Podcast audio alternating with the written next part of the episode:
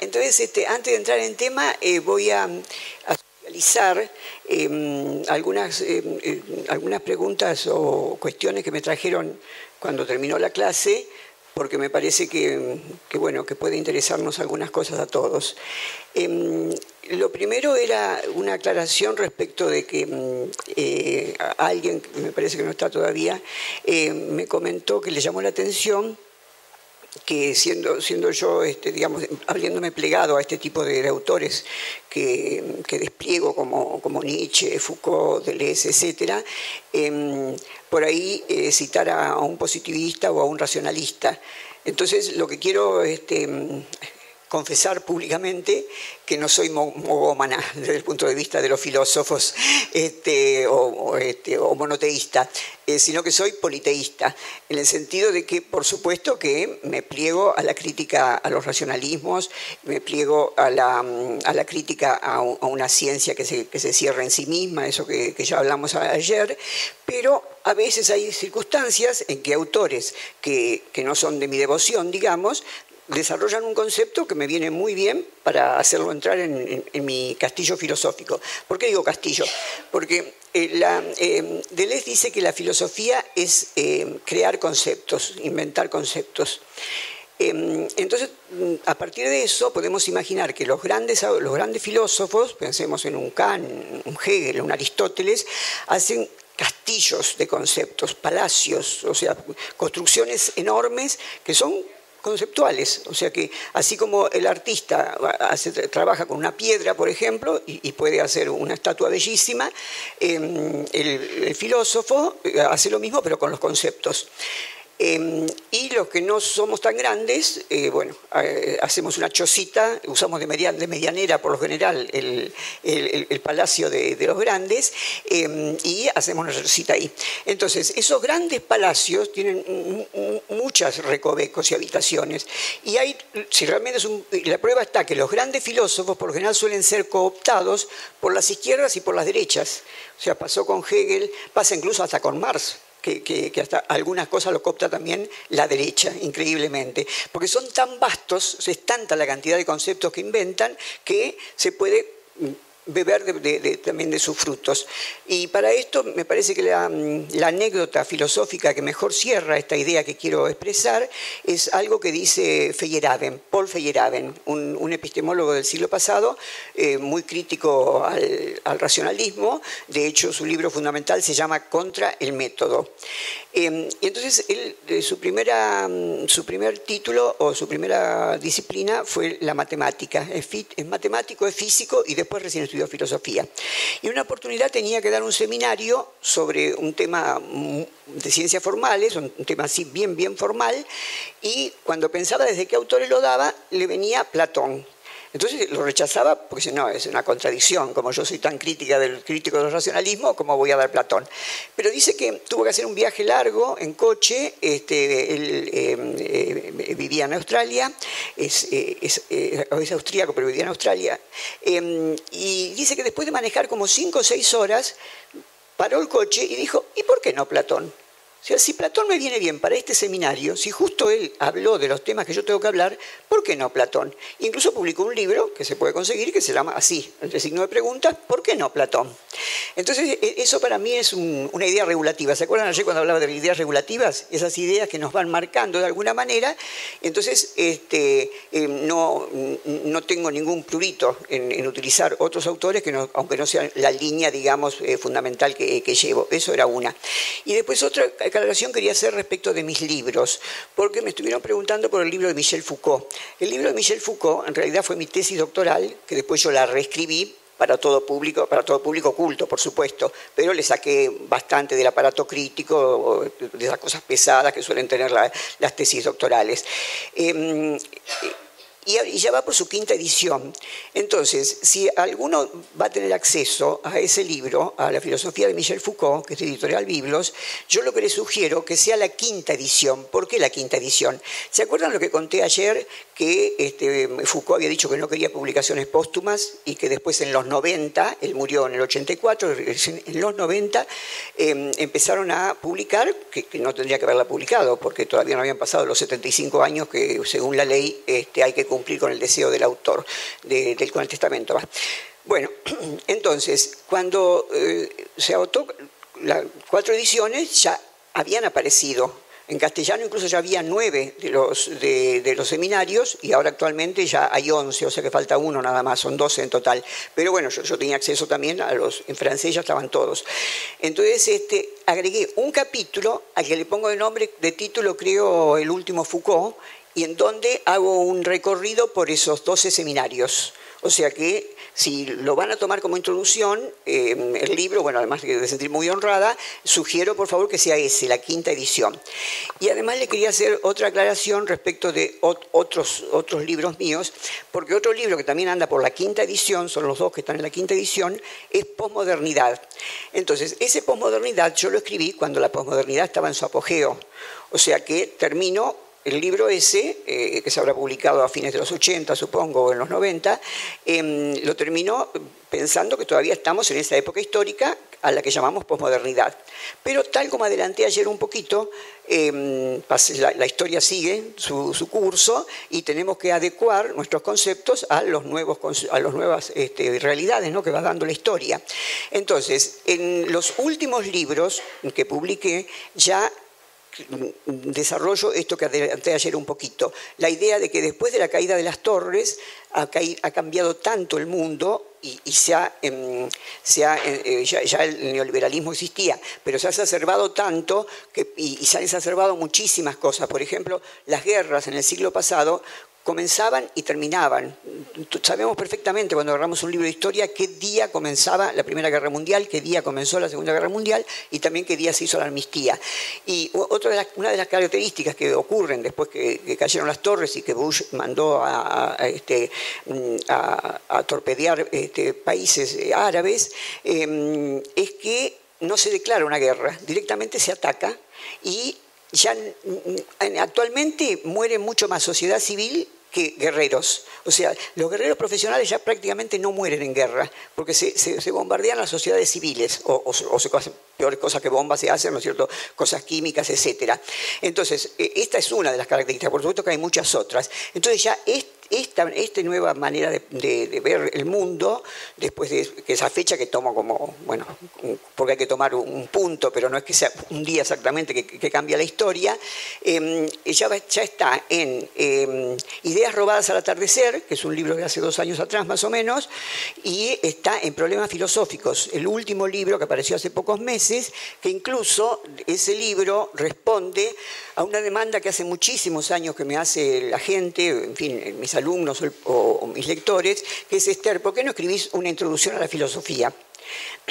y yo nunca había tenido tiempo, digamos, para escribir una introducción a la filosofía, escribía temas así que estuvieran más, vigentes o más este, urgentes, como esto de los cambios epocales.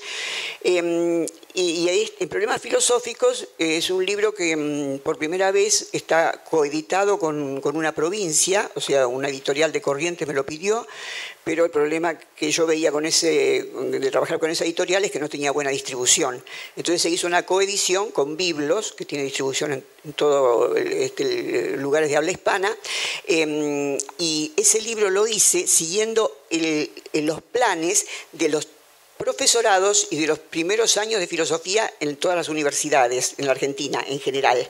O sea que es un libro que es, prolijamente eh, sigue una introducción a la filosofía y en donde ya me deshago de la academia, en el sentido de que no hay citas a pie de página, para que sea más ágil la lectura, pero para que siga teniendo eh, estatus académico, puesto que creo que lo tiene, el último capítulo retomo todos los temas que había desarrollado antes, pero le doy la palabra a los filósofos, a los autores. Entonces, por ejemplo, el primer tema es la filosofía de la verdad. Bueno, la filosofía de la verdad, y ahí pongo citas directamente desde Heráclito hasta filósofos vivos. Y el, segundo es este, estética, o bueno, o ética, lo mismo, ética, estética, antropología, filosofía. Cada uno de los temas le doy la palabra. Es decir, que si se ve el último capítulo, se entiende cuáles son mis fuentes. ¿Eh? pero no de manera tradicional para que sea más ágil la lectura.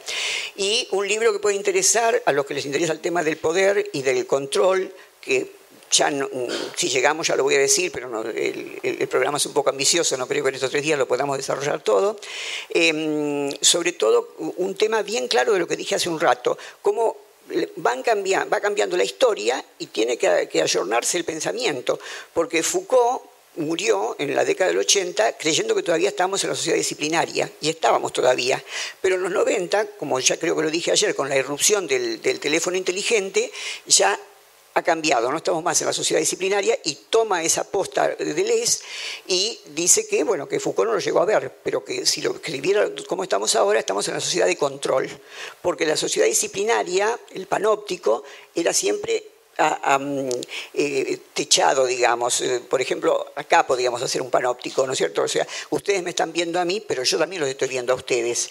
Em, pero ahora eh, con, los medios más, con los medios este, tecnológicos eh, es a cielo abierto. Podemos ir por medio de una ruta y nos están monitoreando por dónde vamos. En este momento, alguien que tenga tecnología de punta puede saber exactamente dónde estamos todos nosotros, porque en el bolsillo o en la cartera tenemos un celular.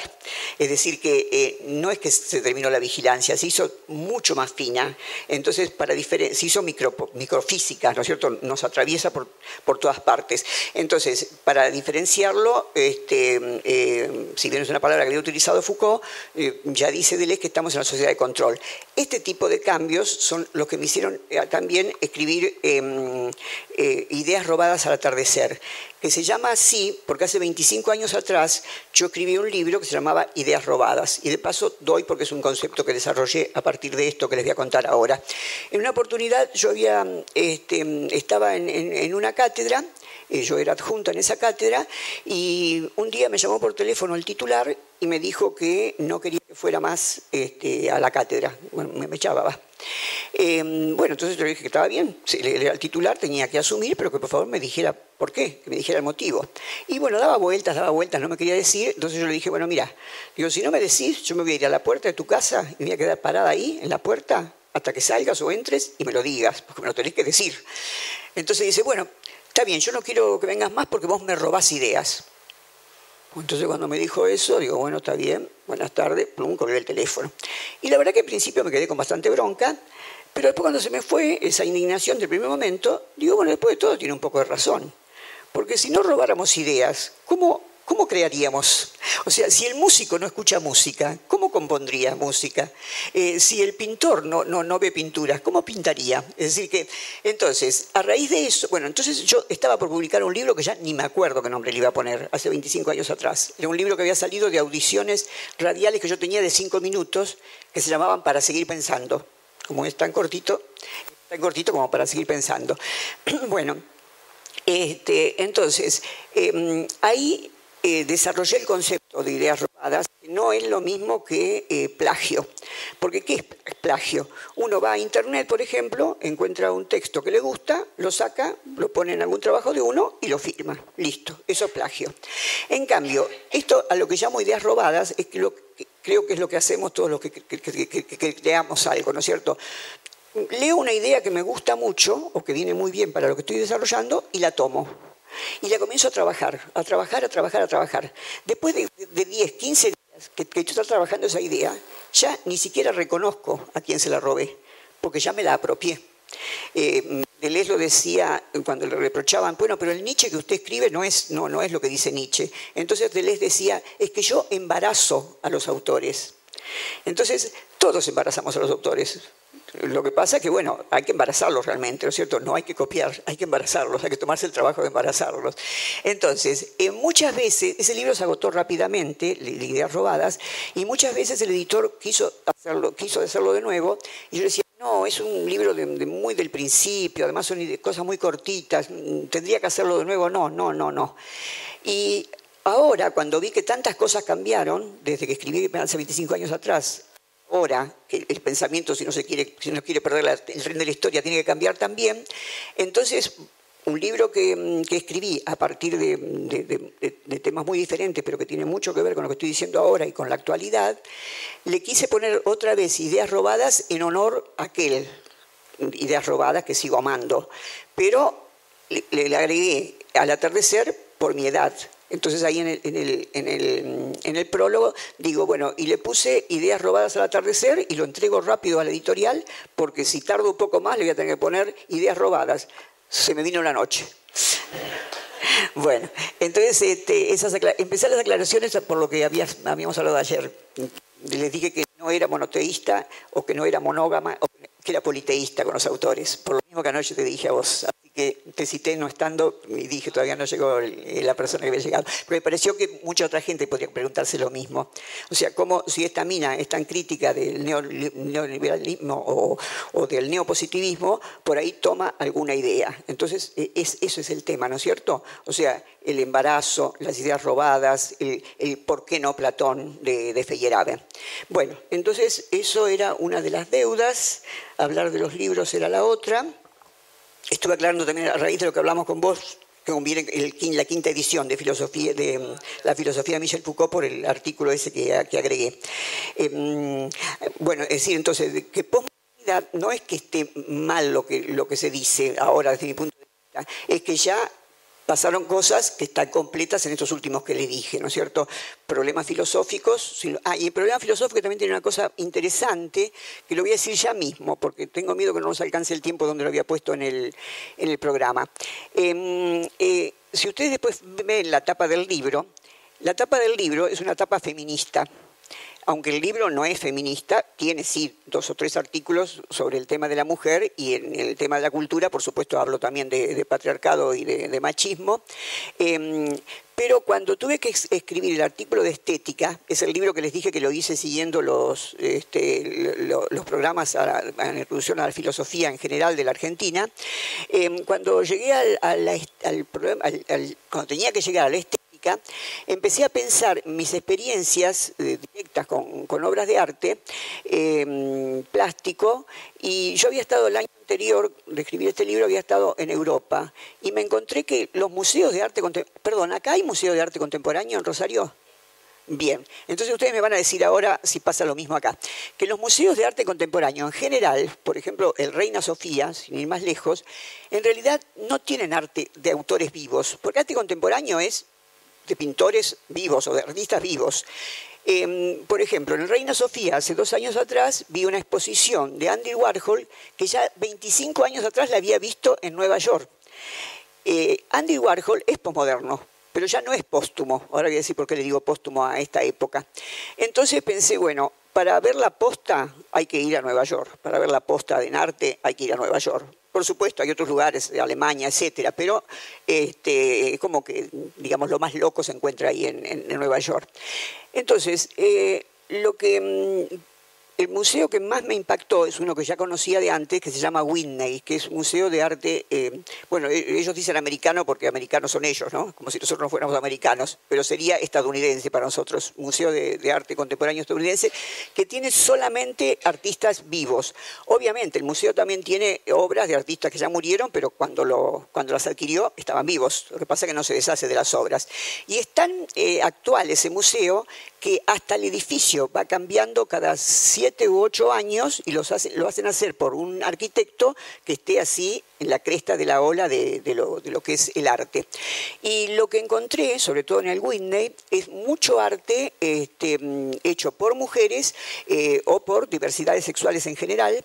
Em, y a raíz de eso me di cuenta de que podía encontrar una, beta al tema de la mujer a partir del arte contemporáneo. Entonces, una vez que regresé, empecé a investigar em, eh, qué, pasa con el arte contemporáneo y el tema de la mujer. Si lo toma, como, como el arte toma siempre los temas de su momento, el arte sacro tiene que ver con años y años y años de dominación de, la Iglesia Católica, ¿no es cierto? Em, y efectivamente, entonces hice una hice una, especie de, raconto entre em, obras de arte que tengan zapatos, pero zapatos solos, o sea, el zapato sin la persona. Y hay un filósofo muy importante que ya se tomó ese trabajo, que es este Heidegger, que lo hizo con los zapatos campesinos de Van Gogh. Eh, ubican los zapatos campesinos, es un par de zapatos que yo honestamente siempre creí que eran de campesinos, de hombre porque son unos zapatos toscos, ¿no? que están así como arrugados. Em, pero Heidegger ve en esos zapatos que son de una mujer. Entonces él explica que esa campesina, que en los zapatos, esos tan gastados, está de cada mañana cuando ella sale a, este, hacer sus tareas y de, y de cuando bolsas cargadas, cómo se van apoyando los zapatos, y cuando está embarazada, cómo se hacen unos, unos pliegues diferentes que cuando no está embarazada, digamos. Es decir, que ve toda la, vida, la historia de la campesina, una campesina moderna todavía, Van Gogh, ¿no cierto? Este, fin del siglo XIX, principio del siglo XX, así que él eh, ve ahí todo un modo de ser en el mundo, como diría él mismo, un modo de ser en el mundo a partir de un par de zapatos, y un par de zapatos que, para sorpresa de casi todos, es él ve como de, mujer, ¿no? porque uno a primero golpe de vista parecería que fuera de hombre. Entonces después Andy Warhol va a tomar eh, eso y va a hacer una obra totalmente postmoderna, que hizo varias, eh, no es uno solo, bueno, también hizo varios zapatos Van Gogh, eh, que se llama Los zapatos de polvo de diamante. Y se llama así porque brillan esos zapatos.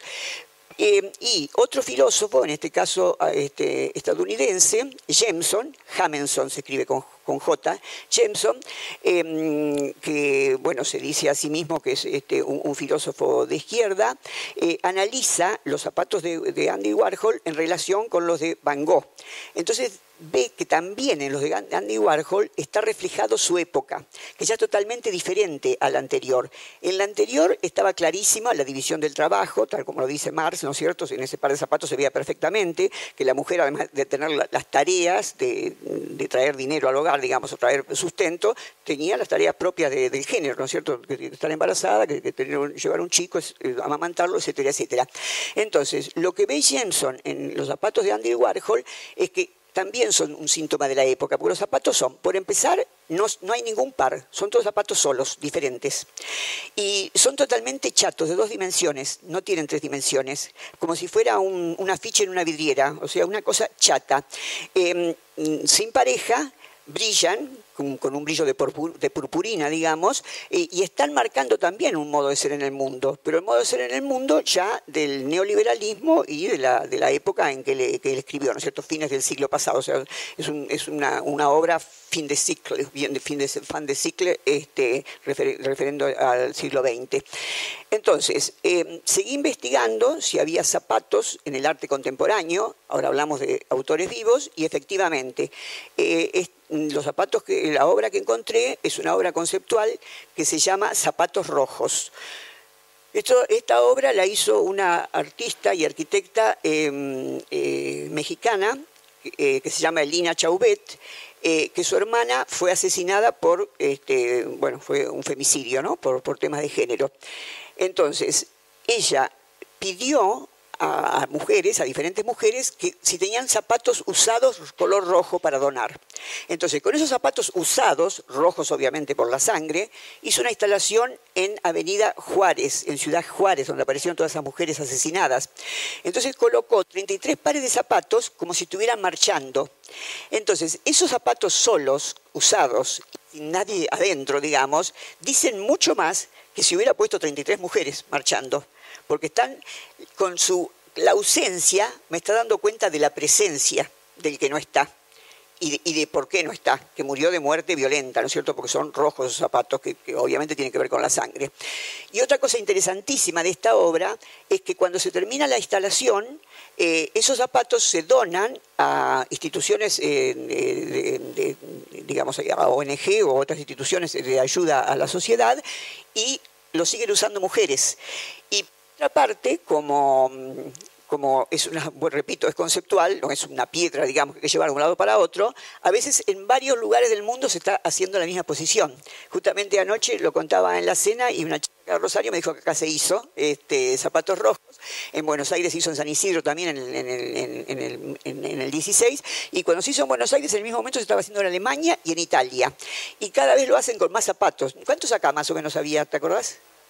Bueno, pero eh, por ejemplo, el que se hizo acá en, el que se hizo en San Isidro ya eran 120 zapatos, porque bueno, si, la el lugar lo permite, eh, este, se puede instalar más.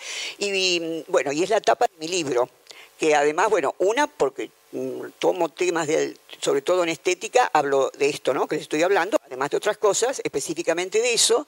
Y otra, porque hacer una obra conceptual, este, mis editores, que siempre los editores son un poquito coditos, estaban chocho, porque tuvieron que pagar derechos de autor para, para la foto esa del libro. Bueno, entonces, hechas esas aclaraciones, vamos a retomar primero con lo que yo llamo las deudas. Deudas, le digo, a lo que está en el programa y yo desarrollé en, el caso, en este caso anoche, y hay algunas cosas que no desarrollé. Entonces las marqué, vieron que ya lo dije anoche antes de, antes de, que termináramos. Marqué cuáles son las deudas que tenía con ustedes respecto de esto que les prometí dar y había dejado algunos baches. Bueno, una de las cosas que no dije cuando, cuando empecé a hablar, ¿se acuerdan que hablé de antropología filosófica y de, y, de mm, subjetividad? Es este, uno de los puntos decía Nietzsche y la filosofía del martillo. Y después Nietzsche, Marx, Freud.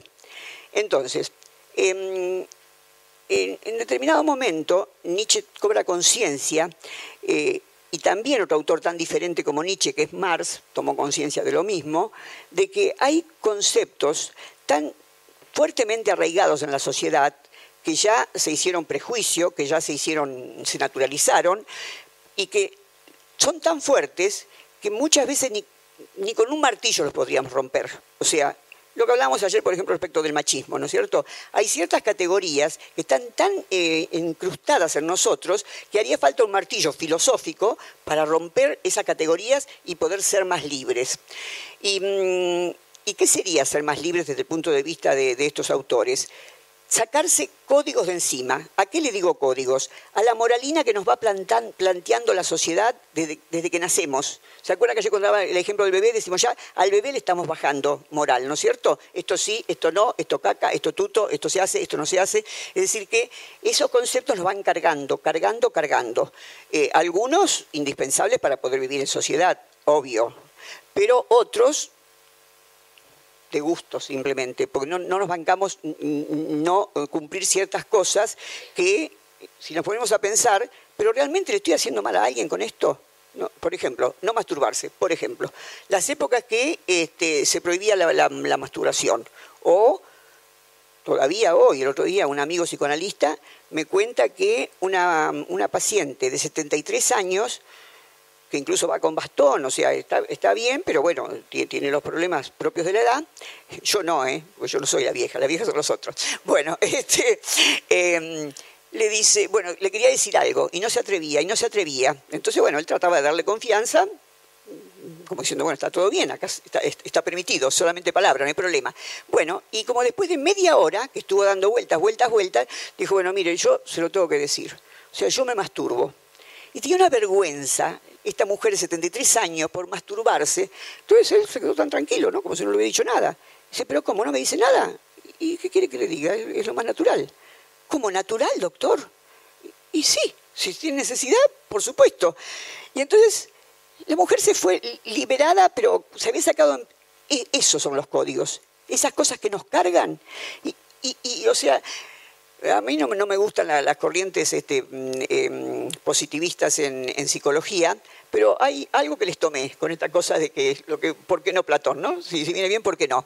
Y es cuando algo nos apabulla mucho, que tenemos que, mm, decir algo que tenemos miedo que caiga mal, o tomar una decisión, etcétera, solamente nos tenemos que hacer una pregunta. Bueno, ¿y qué es lo peor que puede pasar? Y ustedes van a ver que cuando hacemos esa pregunta nos damos cuenta que no pasa nada que en realidad son cargas que nos hemos, nos hemos ido asumiendo como el camello, diría Nietzsche. El camello se deja cargar, incluso es tan sumiso que se arrodilla para que lo carguen más. ¿Vieron que los, eh, obviamente deben estar adiestrados, pero vieron que se arrodilla para que los carguen más. Hay, animales que no, nunca se dejarían hacer eso. Entonces ahí anda con sus propias cargas y con las cargas que le pone el hombre y anda con esa carga terrible por el mundo.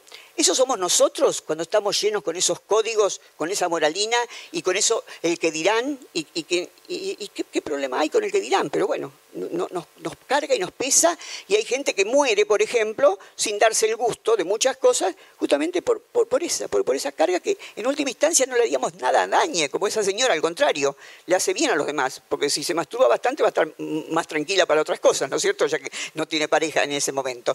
Bueno, entonces... Em, obviamente cuando Nietzsche habla, del camello, piensa en la época en que se era muy religioso y que las cargas de la religión nos, nos apabullaban mucho más que lo que todavía este, apabullan en algunos sentidos.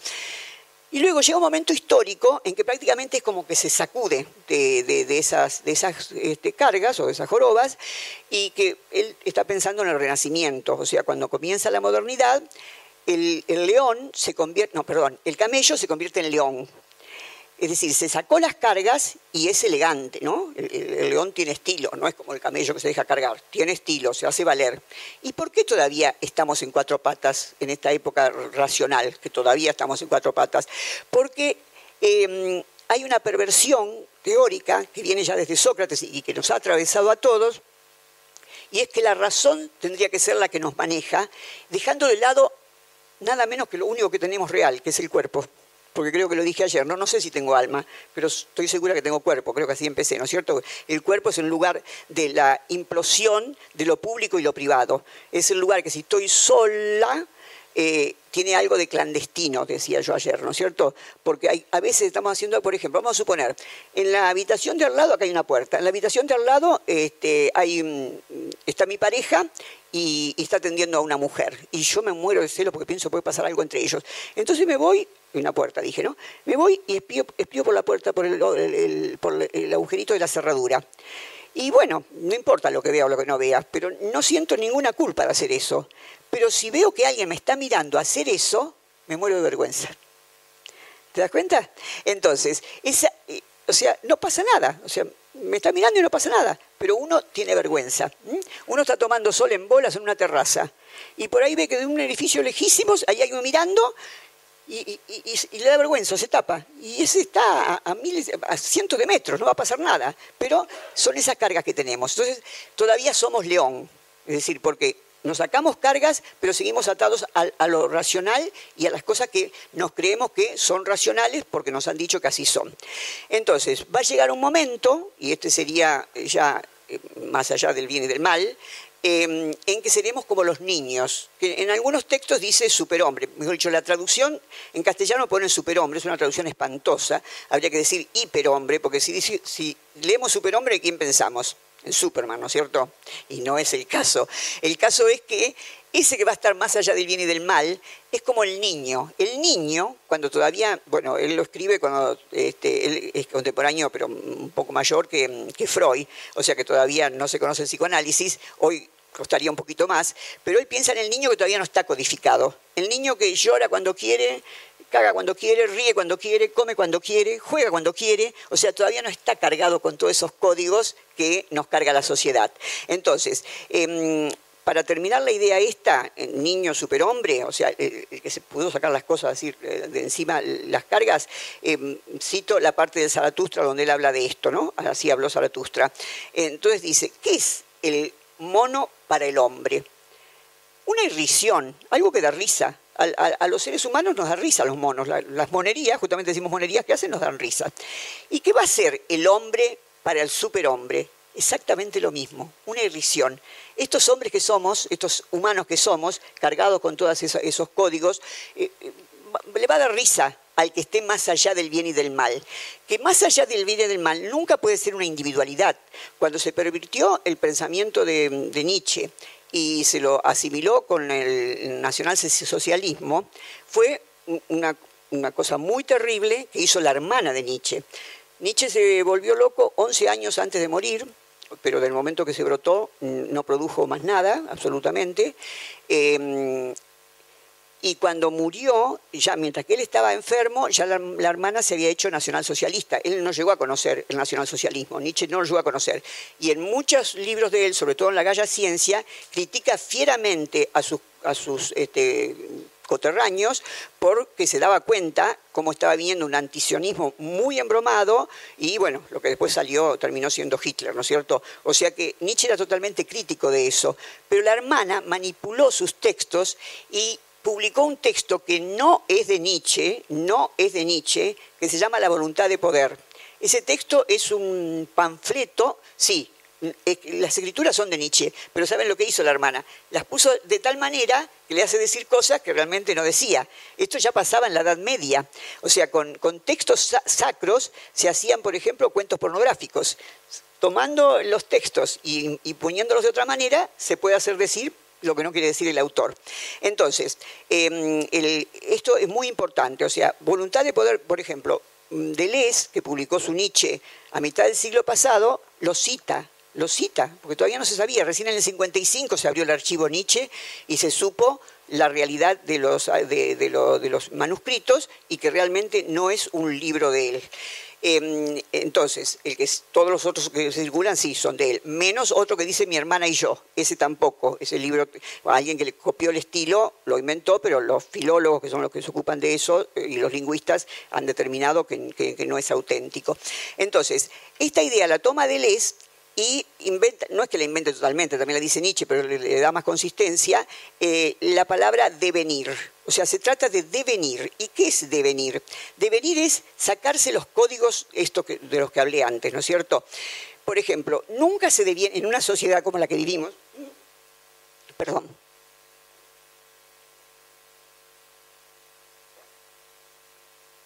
en una sociedad paternalista, nunca se deviene hombre porque el hombre tiene la saturación del poder, el varón, ¿no? Tiene la saturación del poder.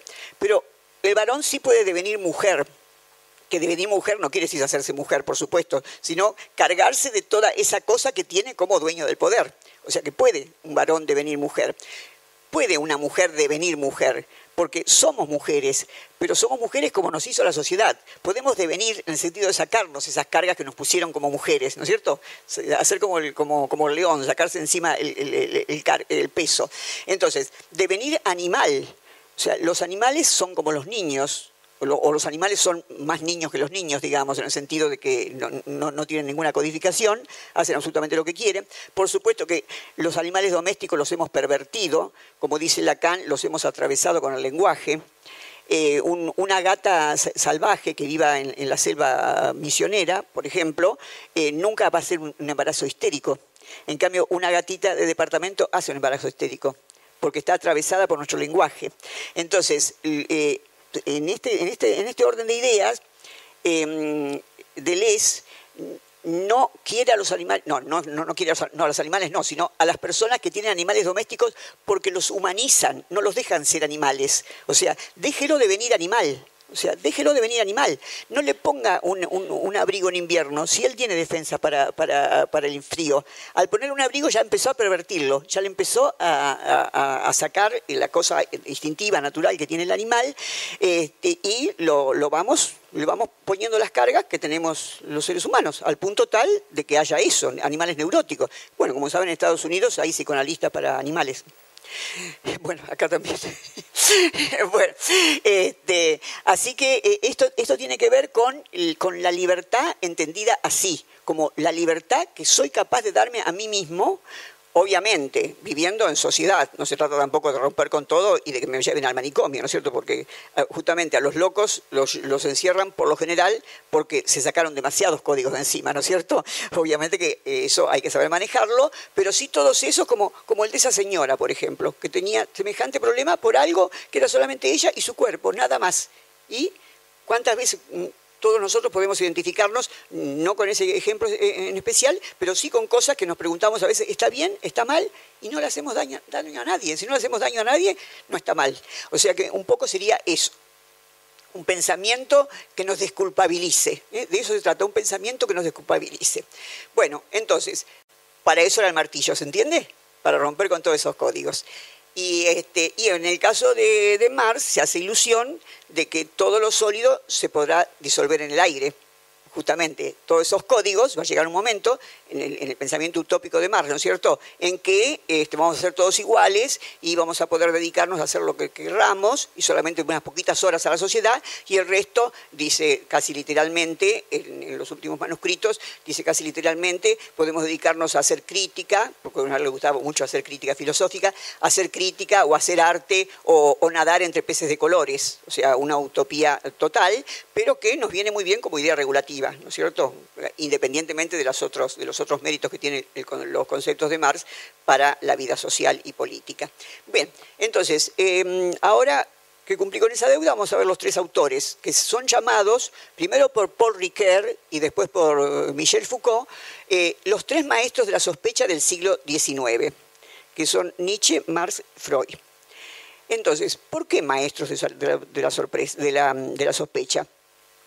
Porque sospecharon de los símbolos, sospecharon de la representación. En el caso de, eh, Marx, em, en su época, obviamente, no existía la economía política, la inventó él. Em, entonces, lo que estudiaban los preeconomistas, para remorarlos de alguna manera, eh, era eh, la representación de la riqueza, es decir, la moneda, el, mercantilismo, por ejemplo, la moneda.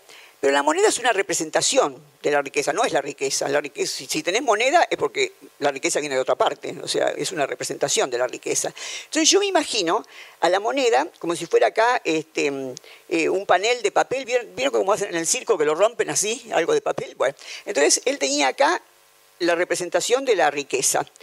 Y bueno, todos los que lo habían precedido estudiando lo que hoy decimos economía o economía política, se habían quedado en la representación. Entonces él se atrevió y rompió la representación, pasó del otro lado. ¿Y qué es lo que encontró del otro lado? Encontró las relaciones de producción.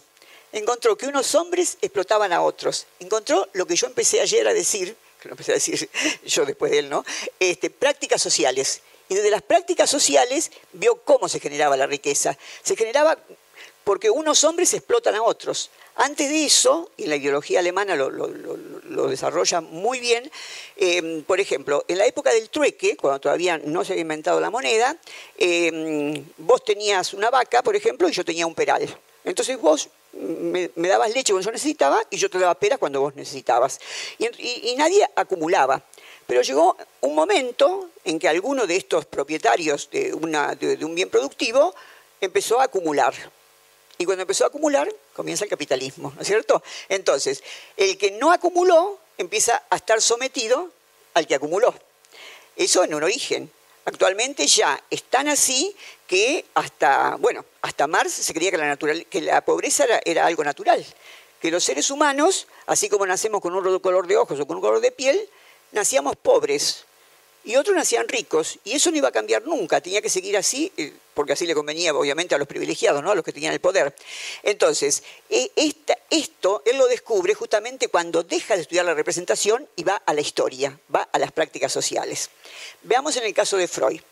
Em, obviamente que está clarísimo que el psicoanálisis no existía, que lo inventó él, ayer lo, vimos entre todos, em, lo recordamos entre todos, mejor dicho, eh, pero de todos modos sí había la palabra psicología, pero la psicología era una rama de la filosofía que estudiaba el alma.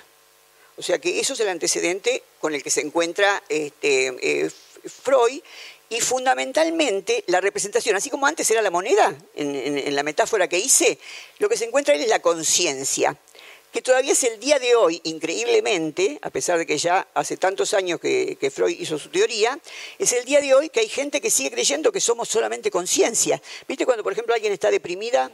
O deprimido y le dicen, pero ¿por qué estás mal? Si te da también en la vida, tenés un buen laburo, sos, pintón, o sea, tenés una persona que te quiere, anda al cine, divertite, baila. Y, y, lo que no se dan cuenta que si no puede ir al cine, no puede divertirse, puede bailar, es porque está pasando algo más allá de la conciencia, ¿no es cierto? Entonces, lo que, lo que descubre Freud cuando rompe la conciencia es justamente lo que ayer descubrimos juntos, no os dijimos juntos, el inconsciente. Y hay una metáfora que da él mismo, que es bellísima, que es la del iceberg. Es decir, bueno, imaginémonos, mm, por ejemplo, contra el que se chocó el Titanic, un iceberg tan enorme que es capaz de destruir semejante barco. Sin embargo, lo que, lo que, lo que surgía era un pedacito, un pedazo de hielo. Para, para la masa que era, era un pedacito de hielo, un mínimo. Y bueno, ¿y por qué pasó el accidente? Porque abajo hay una masa tremenda. Bueno, eso trasladémoslo al ser humano. En este momento todos estamos conscientes de algo, de que estamos escuchando una clase, yo que tengo que dar una clase, y de muy poquitas cosas más. O sea, cuando mucho si tengo calor o tengo frío, pero solamente estamos conscientes de eso. Pensemos en todo lo inconsciente y subconsciente que tenemos. Es enorme, Es como esa masa tremenda. Sin embargo, la conciencia es esa cosita chiquitita que aflora en este momento, nada más. Y, somos muchísimos más inconscientes. Algunas, algunas cosas, como la verdad ayer, cuando hacía los, los estratos de la verdad, no van a surgir nunca. Y otras surgen o con algún acontecimiento o en un buen análisis o bueno, o azarosamente, no sabemos por qué, pero surge. Y otras no surgirán más, pero están ahí, están ahí pesando y están este, eh, interactuando con, mi conciencia. Con, sí, con mi conciencia. Es decir, que atravesar la conciencia fue lo que le permitió ver realmente cómo nos producimos como, este, subjetividades a partir de esto, ¿cierto? Que no somos solamente conciencia, sino mucho más inconsciencia que conciencia. Y en el caso de Freud, la, la representación es la verdad como correspondencia, esa que estuvimos viendo ayer. Entonces, esa verdad que es así, que eternamente fue así y que va a seguir siendo así y que nunca cambia. Entonces, cuando sospechó de la, de verdad y rompió el, símbolo o la representación, se encontró con que la verdad son solamente palabras, nada más que palabras, y que esas palabras están al servicio del el poder. Como vimos ayer, el que puede imponer verdades es el que tiene poder. Después viene el juego de que si no son verdades, cuánto tiempo, más tiempo, menos tiempo, como ya eh, estuvimos hablando con algunos compañeros. Pero en última instancia encontró esas relaciones, ¿no es cierto? La, relación, y acá vienen todos los otros autores que estuve nombrando respecto del poder, entre la verdad y el poder. Así que por eso son llamados los maestros de la sospecha del siglo XIX, porque nos abrieron senderos que ahora tenemos que seguir nosotros caminando, ¿no? Como dice la canción, que se hace camino al andar. O sea, son senderos, que eso es lo, jugoso de los autores. Cuando los autores no, no son universales, desde mi punto de vista, perdón. Cuando los autores no, pretenden universalidad ni pretenden verdades absolutas, sino que nos abren un sendero en el bosque de la realidad esta es una palabra de Heidegger, sendas perdidas, nos abren, nos abren un sendero para que después cada uno de nosotros sigamos por ese sendero. Y como dice Nietzsche, y el, buen discípulo es aquel que es capaz de separarse de su, maestro. Sigo por el sendero que él me abrió, pero tratando de pensar por nosotros mismos. O sea que ese sería un poco los tres maestros de la sospecha, que era otra de las deudas que habían quedado de ayer. Y después vienen la filosofía lógica versus la filosofía a partir de la historia. Bueno, todos los ejemplos que di en cierto modo están dando cuenta de esto. Em, ustedes vieron que yo, no, sé, les pregunto porque la verdad es que no me acuerdo. ¿Ayer yo hablé de epistemología ampliada? No, bueno. Entonces, eh, hablo un poquito de eso, que eso en mis libros de epistemología está, o sea, ya, ya, lo, ya, lo, puse en el libro que se llama Posciencia y en el último de epistemología que escribí, que se llama Entre la tecnociencia y el deseo, está más claro todavía, porque el subtítulo es justamente la construcción de una epistemología ampliada. Eh, bueno, como ustedes saben, una de mis especialidades es la epistemología, es decir, la reflexión sobre la ciencia. Eh, justamente cuando contaba eh, la, anécdota, las anécdotas del, cuando cuento las anécdotas del CBC de, la UBA, son siempre de pensamiento científico, ¿no? de epistemología de, esa materia, mejor dicho. Bueno, entonces, lo que yo me encuentro cuando tengo que hacerme cargo de una cátedra de, epistemología y veo los contenidos mínimos, es que son totalmente lógicos y que esto pasa en todo el país, y yo diría en todo el mundo, ¿no? En todo el mundo. Es decir, que eh, se reflexiona sobre la ciencia, pero como si la ciencia fuera solamente conocimiento. No es que yo niegue que sea conocimiento. Ah, ayer le quedé viendo otra cosa. Vieron que les dije en algún momento tengo que dar la diferencia entre conocimiento y saber. Gracias. Bien, entonces, el conocimiento es lo que inventó la ciencia moderna. Como ciencia moderna entendemos Galileo, Newton, bueno, hubo antecedentes, por supuesto, de ellos, pero como grande, grande, digamos, que ya sistematizó la ciencia moderna, Galileo y Newton fundamentalmente, ¿no es cierto? Y después los lo, que lo siguen. Entonces, esta ciencia se constituye con el experimento. El experimento no existía antes de la modernidad. Entonces ustedes pueden decir, ay, pero Esther, otra vez, ayer la culpa era la humedad, hoy qué es la, culpa de que, te volás. Este, ¿Cómo que no existía? Bueno, no existía el experimento porque lo que hacían los por ejemplo, los, este, los medievales, em, que buscaban la piedra filosofal, los alquimistas, era mezclar cosas, por ejemplo, bueno, patitas de rana con orín de gato, con, una piedrita, así cosas extrañas, y ver qué pasaba, si aparecía la famosa piedra filosofal. ¿Y qué virtud tenía la piedra filosofal? Que todo lo que tocara iba a convertirse en oro, ¿no es cierto? Lo que tocara, se tocara con esa piedra se iba a convertir en oro. Y además iba a encontrar la, juventud perpetua, ¿no? O sea, esas eran las virtudes de filosofal. Pero ellos ensayaban, tenían experiencia, como esto que estamos teniendo nosotros ahora. Estamos teniendo una experiencia, pero esto no es un experimento. Ahora voy a explicar lo que es un experimento. Bueno, entonces, lo, lo que ocurre con Galileo, que exactamente él es el que toma conciencia del experimento, es que construye hipótesis sobre la realidad. Bueno, y esto, este problema no será por tal y tal cosa, construye una hipótesis. Y luego trata de ir a la experiencia para ver si la experiencia le contrasta esa hipótesis que él pensó. Y voy a dar un ejemplo de un discípulo de, Galileo, que es Torricelli, que me gusta ese ejemplo porque casi todo, pues por lo menos en mi época, no sé ahora, ustedes me dirán, este, lo suelen dar en, el secundario. El experimento de Torricelli con el, con el mercurio, ¿se sigue enseñando eso? Se sigue enseñando más, ¿o no? Bueno, el tema es así. En la época de Torricelli, había un problema con las minas. Bueno, con las minas siempre hay problemas, pero eran las minas de, este, carbón, ¿no es cierto? Eh, eran subterráneas, más fuertes todavía, eran minas subterráneas. ¿Qué pasaba? Cuando llovía mucho, obviamente se anegaban y no había manera de sacar el agua. Entonces, eso les traía mucha pérdida, bueno, a los trabajadores obvios y, a los dueños de, las minas, ¿no es cierto? Entonces, el asunto era ver cómo se podía sacar. Pues a veces había que esperar meses hasta que se secara el agua, porque en una mina subterránea profunda no podían estar con baldecitos sacando el agua. Hasta que alguien, de casualidad, como suele pasar con, muchísimas, este, con muchísimos eh, descubrimientos científicos, descubre lo que yo le digo el principio del mate, que chupando, como estás haciendo vos, se viene, se viene para arriba.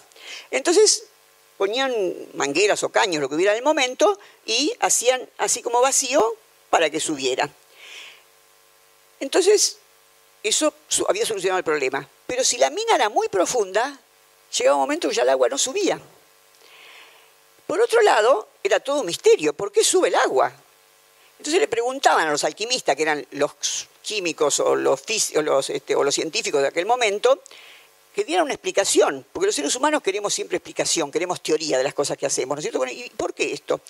Entonces los alquimistas, después de mucho pensar, dijeron que lo que pasa es que el agua le tiene horror al vacío. Entonces cuando se hace el vacío, se manda, porque le tiene horror. Pero resulta que el horror no era tan grande, porque si tiene más de 10 metros 20, no sube. Tendría que tener más horror todavía, y no sube. Entonces ahí es donde, donde a Torricelli se le ocurre. Y no será, en ese momento todavía no lo dice con las palabras que conocemos nosotros, no será que el aire pesa. El aire pesa. Entonces, llega a cierto lugar y ya no, tiene más fuerza para que siga subiendo el agua. O sea, no será eso. Pero claro, en ese tiempo él no tenía este, tecnología como para probar 10 metros 20 eh, si salía, qué, es lo que pasaba. Entonces se le ocurrió otro líquido que sea mucho más denso, cosa de que en, una, en, una, pecera prácticamente se pudiera hacer. En esa pecera, en vez de agua, pone mercurio, que es mucho más espeso, y pone tubitos de ensayo y ve que el mercurio sube hasta cierto, hacia cierto lugar, mucho menos que el agua, por supuesto, porque es mucho más denso, pero no sube más. Entonces hace una relación, lo que hoy le decimos presión atmosférica, ¿no es cierto? Hace una relación que le permite saber de qué manera hay que hacer para, si hay más de lo que lo que es capaz ese líquido de subir, qué es lo que hay que hacer para que pueda subir. Eso después va a dar lugar a la máquina de vapor y va a dar lugar nada menos que a la revolución industrial. Así que fíjense si la ciencia tiene o no tiene que ver con la economía y con la propuesta esta que yo hago, que una ciencia no se debería quedar solamente en lo metodológico y en lo sistemático adentro de los laboratorios, porque está relacionada con el afuera. ¿Se acuerdan cuando ayer hablamos de psicoanálisis que decíamos, y, los, conceptos científicos se escapan de, los gabinetes científicos y circulan por, el mundo, o sea, se nos hacen carne, o sea, ya es lo más común. O sea, la persona que está tomando mate ahora no se pregunta qué principio físico está actuando ahí. O sea, pero un científico lo podría explicar qué principio físico está actuando. Entonces, el experimento ya lo había, imaginado este, eh, Galileo, pero este lo puede llevar a la práctica, porque Galileo hacía este, experimentos mentales. Incluso em, eh, yo tengo el único libro de relatos que tengo publicado, ahora estoy publicando, estoy escribiendo uno sobre mi vida, el único libro de relatos que tengo publicado es un libro de bueno, como subtítulo dice Relatos sexuales de una filósofa. Se llama El imen como obstáculo epistemológico. Es el nombre de uno de los cuentos, son sexuales, no son eróticos, no hay amor prácticamente, hay sexo nada más. Algunos divertidos, otros terribles, otros neutros, pero son todos eh, sexuales. Em, y cuando yo entrego esto a la editorial, eh, el, editor, cuando ve el título de este, de este cuento, que no es el que más me gusta, ni mucho menos, no creo que sea el mejor, de hecho no fue el hit del, del libro, pero dijo, e, esto es bárbaro, Esther, porque acá está está algo de lo sexual, como es el imen, y además está la palabra de lo que vos sos especialista, epistemológico. Por eso se llama el imen como obstáculo epistemológico. Y a mí se me ocurrió ese cuento justamente a partir de los experimentos mentales de, eh, Galileo, porque, volviendo otra vez a la masturbación, si yo pensé, bueno, si eh, él tenía tanto poder con su, con, su, con su mente que podía imaginar experimentos que después cuando hubo la tecnología suficiente, realmente se comprobaron que era así. Y bueno, si quería masturbarse, tranquilamente podía masturbarse con la cabeza, ni siquiera precisaba tocarse. Se me ocurrió para, esta cosa fantasiosa, ¿no es cierto? Entonces, eh, esa fantasía se hace, no, no la masturbación, ¿no? sino la del experimento, se hace real cuando es comprobado el experimento con la experiencia como el que dije recién, el de Torricelli. Entonces, eso es lo que marca la ciencia moderna. a eso le llamamos conocimiento. ¿Y a qué le llamamos saber? a esto que estoy haciendo yo ahora, por ejemplo. O sea, no se puede corroborar con la experiencia la filosofía. La filosofía es concepto puro. A lo que hacen los artistas, ¿qué vas a corroborar con la experiencia? O sea, ¿produce para ser estético o no produce para ser estético una obra, ¿no es cierto?, artística. Es decir, que son, pero hay que tener un saber artístico. O la persona que tiene fe, tiene un saber religioso. Es decir, que el saber, ¿se acuerdan ayer cuando hicimos el juego entre el dominio y el poder? Ahora lo vamos a hacer entre el saber y el conocimiento. Todo, todo, saber, todo conocimiento es del orden del saber, pero no todo saber es conocimiento. ¿Quedó claro? O sea que lo que estamos haciendo ahora no es conocimiento, es saber. Obviamente que vamos conociendo también, porque vamos conociendo historia, vamos conociendo filosofía, pero los conceptos, mm, por ejemplo, un, ejemplo que se me, que se me ocurre. Em, vamos a suponer que estamos em, en un colegio, un colegio completo que tiene laboratorio, etc. Entonces ahora yo soy la profesora de física, ahora me he visto de profesora de física. Entonces le digo a los alumnos, eh, el agua hierve a los 100 grados, una proposición científica. Entonces un alumno me dice, oh, profesora, eso desde que soy chiquito que lo escuché, pero nunca lo, usted dice que el experimento hay que, hay que, hay que comprobarlo con la experiencia. Nunca lo contrasté con la experiencia, nunca lo vi. Bueno, vayamos al laboratorio. Entonces vamos al laboratorio. Estamos al nivel del mar. Acá en Rosario estamos al nivel del mar, ¿no es cierto? Bien, entonces se dan las condiciones iniciales para, que hierva a los 100 grados. Ponemos, calentamos, probamos y realmente podemos demostrar que el agua hierve a los 100 grados. Bueno, ahora volvemos del pizarrón. No soy más la profesora de física. Ahora soy la profesora de filosofía y soy una profesora existencialista. Entonces, digo una proposición filosófica, la otra fue científica, ¿no? Ahora digo una producción filosófica. Yo digo, ustedes, y me refiero a ustedes en serio, ¿no? Ustedes, están acá, esta hora de un viernes, después de trabajar toda la semana, con lo cansados que estarán hoy, con las cosas divertidas que habrá para hacer, en vez de estar acá escuchando a esta loca, etcétera, etcétera, están acá porque saben que se van a morir. Buah, ya esto es demasiado fuerte, ¿no? Entonces no lo puedo, no puedo hacer como la profesora de física y comprobarlo. No puedo agarrar un mazo y matar al compañero y decir, ¿vieron? Se murió, por eso había venido, porque se murió. No puedo. Pero como filósofa tengo la obligación de dar argumentos para que dé cuenta de que es sustentable lo que dije. No de manera absoluta como lo va a hacer en el conocimiento, pero es sustentable. Entonces, me puse el traje de existencialista, ¿no? Entonces, bueno, los seres humanos, dicen los existencialistas, bueno, Sartre fundamentalmente, somos los únicos seres vivos que sabemos que nos vamos a morir, que tenemos conciencia de nuestra muerte.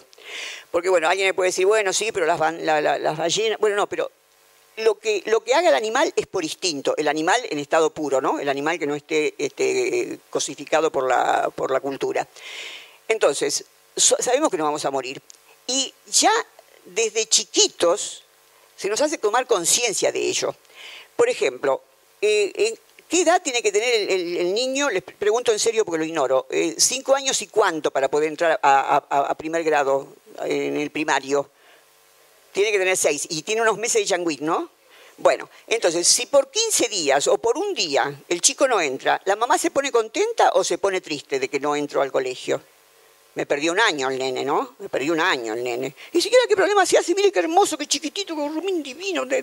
Sí, bueno, pero pierde un año, profesora, pierde un año. Bueno, cuando el gurrumín ese está en, entra a, la universidad, ya tiene 18, la, edad terrible para mí, vieron, porque pongo ese ejemplo, este, em, viene le puse un 2 y dice, no, profesora, por favor apruébeme, porque si usted no me aprueba esta materia, pierdo un año. Entonces yo los cargo. Le digo, ¿y qué problema te hace? Mira qué fuerte que estás, estás divino, querido. ¿Qué problema? Un año. No, profesora, pero un año, pierdo un año.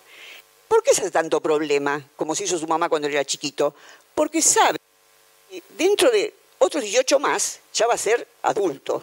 Y con el doble ya va a ser un viejito de mierda. Y un poco más, esto esto se acaba, señores. Entonces, tratamos de hacer en este, en este espacio que nos dio la vida aquello que sentimos que es nuestro proyecto originario, aquello que sentimos que realmente tenemos que hacer. Entonces, ustedes tuvieron que tomar una decisión para venir acá y sopesaron muchas cosas dijeron, no, pero a mí me interesa ir a reflexionar un poco eh, esta noche, así que lo voy a hacer porque ustedes saben también que tienen un límite. Por suerte no lo tenemos conscientemente, porque si no estaríamos locos, ¿no es cierto? Pero sabemos que tenemos un límite, porque si fuéramos eternos, bueno, otra vez que venga este día, el tiempo esté mejor, iría a escucharla. Pero este día se acaba y cada uno de nosotros nos acabamos. Y por eso queremos hacer las cosas y nos esperamos cuando perdemos un año, porque sabemos que es un año que no vamos a recuperar nunca, porque tenemos una vida limitada. Es decir, que las cosas y los sacrificios que hacemos para cumplir con nuestro proyecto originario, repito, son justamente porque tenemos una vida limitada, somos seres finitos y nos vemos desde nuestra propia muerte. Eh, mm, cuando yo leo a Heidegger se me ocurre la metáfora de que eh, nuestra muerte es como una atalaya, pero una atalaya móvil, porque todos sabemos que no vamos a morir, pero no sabemos cuándo. Entonces, e, eso se moverá de acuerdo a cuando ocurre realmente. Pero nos estamos mirando desde nuestra propia muerte, obviamente internalizada y no consciente constantemente, pero ven como los ejemplos cotidianos que doy se, están dando cuenta de que si es tan terrible perder un año, es porque sabemos que, esto se acaba, señores, porque sabemos que hay una finitud. Entonces, esto que acabo de decir es un saber filosófico, no lo puedo corroborar con la experiencia, pero traté de fundamentarlo, por supuesto Sartre y Harte que lo fundamentan mucho mejor, traté de fundamentarlo para ver cómo la finitud pesa continuamente con bueno, cuando sido, por ejemplo, bueno, eh, perdí la juventud por, por, culpa de este hijo de puta, perdí la juventud. Y bueno, y si la juventud fuera eterna, que venga otro hijo de puta, total y tanto tiempo. bueno, entonces, em, sí, entonces en función de eso, yo les decía que me encontré, cuando entré al CBC, que los contenidos míos eran totalmente metodológicos. Y pensando en tantos ejemplos como creo que di de ayer hasta, hasta hoy, eh, digo, no, no, pero la ciencia está comprometida con la historia, está totalmente comprometida con la historia. Ayer di el ejemplo de Darwin y Wallace, ¿no es cierto? O sea, fíjense cómo eso pesa en las decisiones de los científicos. Y bueno, y hay muchísimas más. De nuestros premios Nobel, por ejemplo, los premios Nobel que son eh, científicos duros, casi todos son trabajos que salieron de los equipos de ellos. No es que un trabajo individual de ellos. El premio Nobel lo gana un, uno, pero eh, si es en ciencia, son trabajos interdisciplinarios, aunque sean de su propia son trabajos interpersonales, ¿no es cierto? Difícilmente sea de uno solo. Pero bueno, el que tiene más prestigio, el que, el que tiene el nombre de un instituto, posibilidad de publicar, es el que va a ganar a igual conocimiento, no digo que un chanta gane, ¿eh? a igual conocimiento va a ganar siempre el que tenga más poder, sin lugar a dudas. Entonces, ¿qué otra alternativa queda para abordar la, historia o, para abordar la, ciencia o para abordar cualquier eh, otro tipo de disciplina? Justamente lo que, el lapsus que recién me salió antes de tiempo, la historia. Es decir, no partir solamente de la lógica, sino partir de la historia. No estoy pidiendo que no se estudien los métodos ni que no se estudien los sistemas. Hay que estudiar. Eso lo llamo, o se llama, mejor dicho, historia interna de la ciencia. Pero la historia interna de la ciencia, que sí es conocimiento, conocimiento propiamente dicho, se modifica, se extiende, triunfa o no triunfa en función de la historia externa. Que historia externa solamente hacen los sociólogos de la ciencia. Historia interna solamente los epistemólogos fundamentalmente anglosajones o neopositivistas. Entonces, la propuesta mía es partir, sí, de una historia interna de la ciencia, pero siempre en interrelación con la externa, que humildemente es lo que intento hacer también en las clases, por eso continuamente estoy dando ejemplos y volviendo al concepto, o del concepto a los ejemplos. Bueno, entonces ahí terminamos con otro tema y ¿cómo estamos de tiempo, por favor? Diez minutos más, gracias, muy amable. Bueno, entonces, pasemos ya al. Ya los, dos primeros, los dos primeros puntos están ya, no digo agotados, pero por lo menos los hemos tocado todos. Ahora pasamos entonces al, tema del poder, y se llama poder y ética. Entonces, acá la primera aclaración que quiero hacer es una palabrita que a veces se confunde, realmente es un tecnicismo, este, que es gubernamentalidad. Gubernamentalidad a diferencia de gobernabilidad. Gobernabilidad existía ya desde siempre y lo seguimos utilizando y es el ejercicio del gobierno, ¿no es cierto? Eh, la gobernabilidad. Y la gubernamentalidad es todas las prácticas y los conceptos que anteceden al, ejercicio del poder, lo, lo acompañan y siguen aún después que pierdo el poder. Tiene que ver con cómo me construyo a mí mismo para poder ser un mejor gobernante, en el caso de que lo sea. Cuando digo gobernante no digo solamente gobierno estatal, ¿eh? gobierno de, mí mismo, gobierno de la casa, gobierno de, una escuela, o sea, gobierno de aquello en, lo, en, lo, que tengo que administrar y actuar. Entonces, esto era algo que Foucault descubre cuando estudia a los, antiguos. Ahora voy a dar las tres etapas de, Foucault para que se entienda mejor cuando hablo de una u otra etapa. Que él descubre de que los, griegos, pensemos, no pensemos en los esclavos ahora, pensemos en los libres, porque prácticamente lo que sabemos es de los libres, porque no escribían sobre los esclavos, escribían sobre ellos, ¿no es cierto?, que eran los dueños del poder y los dueños de la escritura también, eh, o sea, los señores. Entonces, estos señores había algunos, no todos, pero esos son los textos que estudió fundamentalmente en la última etapa de su vida Foucault, eh, estos, eh, estos señores se proponían tener una vida ética, pero con códigos que se pusieran ellos mismos. ¿Se acuerdan cuando hablé de los códigos impuestos hoy? Bueno, ellos lo que proponían eran con códigos que me ponga yo mismo.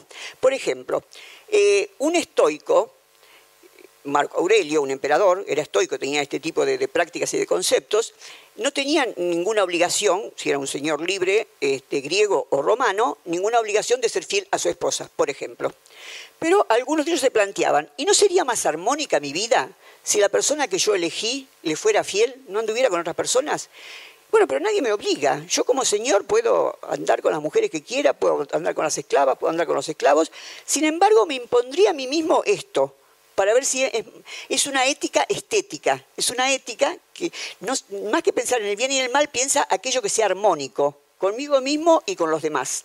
Entonces se autoimponían prácticas que después el cristianismo las va a tomar y esas prácticas del cristianismo, como la confesión, este, el, tener, este, alguien que, dirija tu conciencia, el tener ciertas prácticas eh, en la comida, en la bebida, etcétera, los va a tomar como propios, pero están tomados de, los paganos, ¿no? de los paganos que se planteaban esto. ¿Y por qué se llama gubernamentalidad? Porque había que tratar de, ser una propia, una, vida, una obra de arte de su propia vida para poder manejar la propia vida, para manejarla estéticamente. Y para que el día de mañana tuviera una familia poder gobernar a su familia. Y como todo hombre libre en, esas dos sociedades estaba en algún momento, iba a ser un padre de la patria, iba a ser un legislador, entonces para poder gobernar a los demás.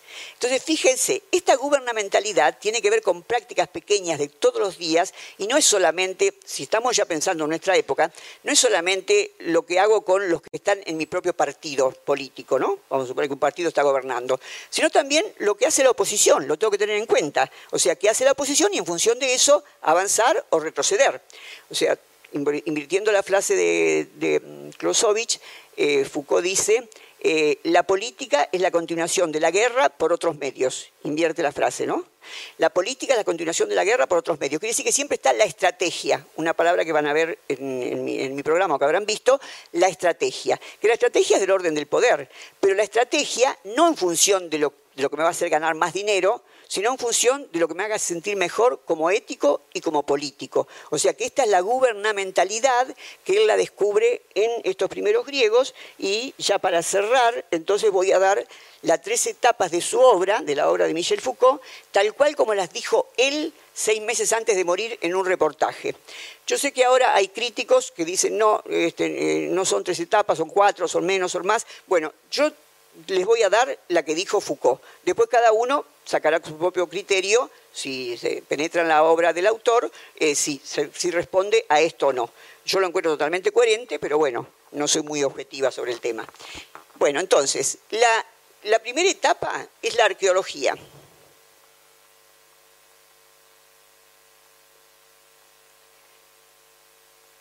La segunda etapa es la genealogía.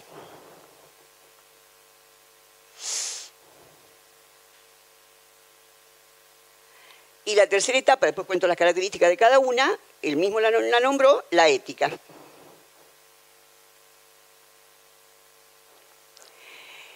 Bueno, en algún momento Foucault dijo, cada libro mío puede leerse como un fragmento de autobiografía. Y eso extraña mucho porque él nunca escribió nada autobiográfico. Entonces, hay que leer la obra de él y paralelamente leer la de sus biógrafos para poder relacionar por qué dice que es una parte de su, de, su propia biografía cada obra de él. O sea, la parte arqueológica de lo que él se ocupa es del tema de la verdad.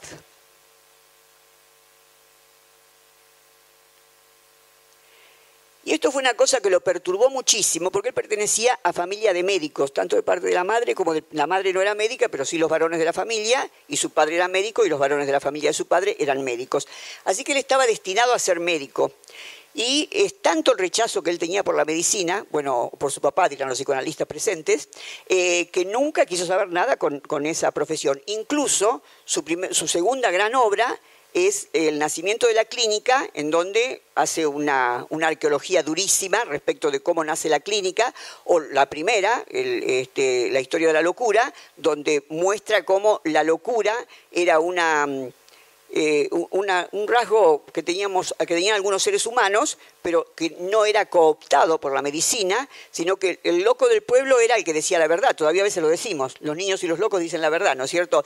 Este, o era el que dormía en las puertas de la ciudad, o era el que andaba de un lado para otro, o también, eh, sobre todo en, Europa Central, eh, la persona con la que se iniciaba sexualmente, sobre todo los varones. O sea que el loco del pueblo era un ser más que estaba en la sociedad. A nadie se le ocurría encerrarlos, a nadie se le ocurría, Dios libre y guardia, hacer esas cosas como lobotomías o esas cosas que se hacen, hasta que en el siglo, en el siglo XVIII, perdón, fin del siglo XVII y durante el siglo XVIII, cuando fue el gran encierro, se inventó la locura. ¿Cómo se inventó la locura? Siempre hubo locos. Bueno, sí, siempre hubo locos, pero nunca fueron objetos de la medicina.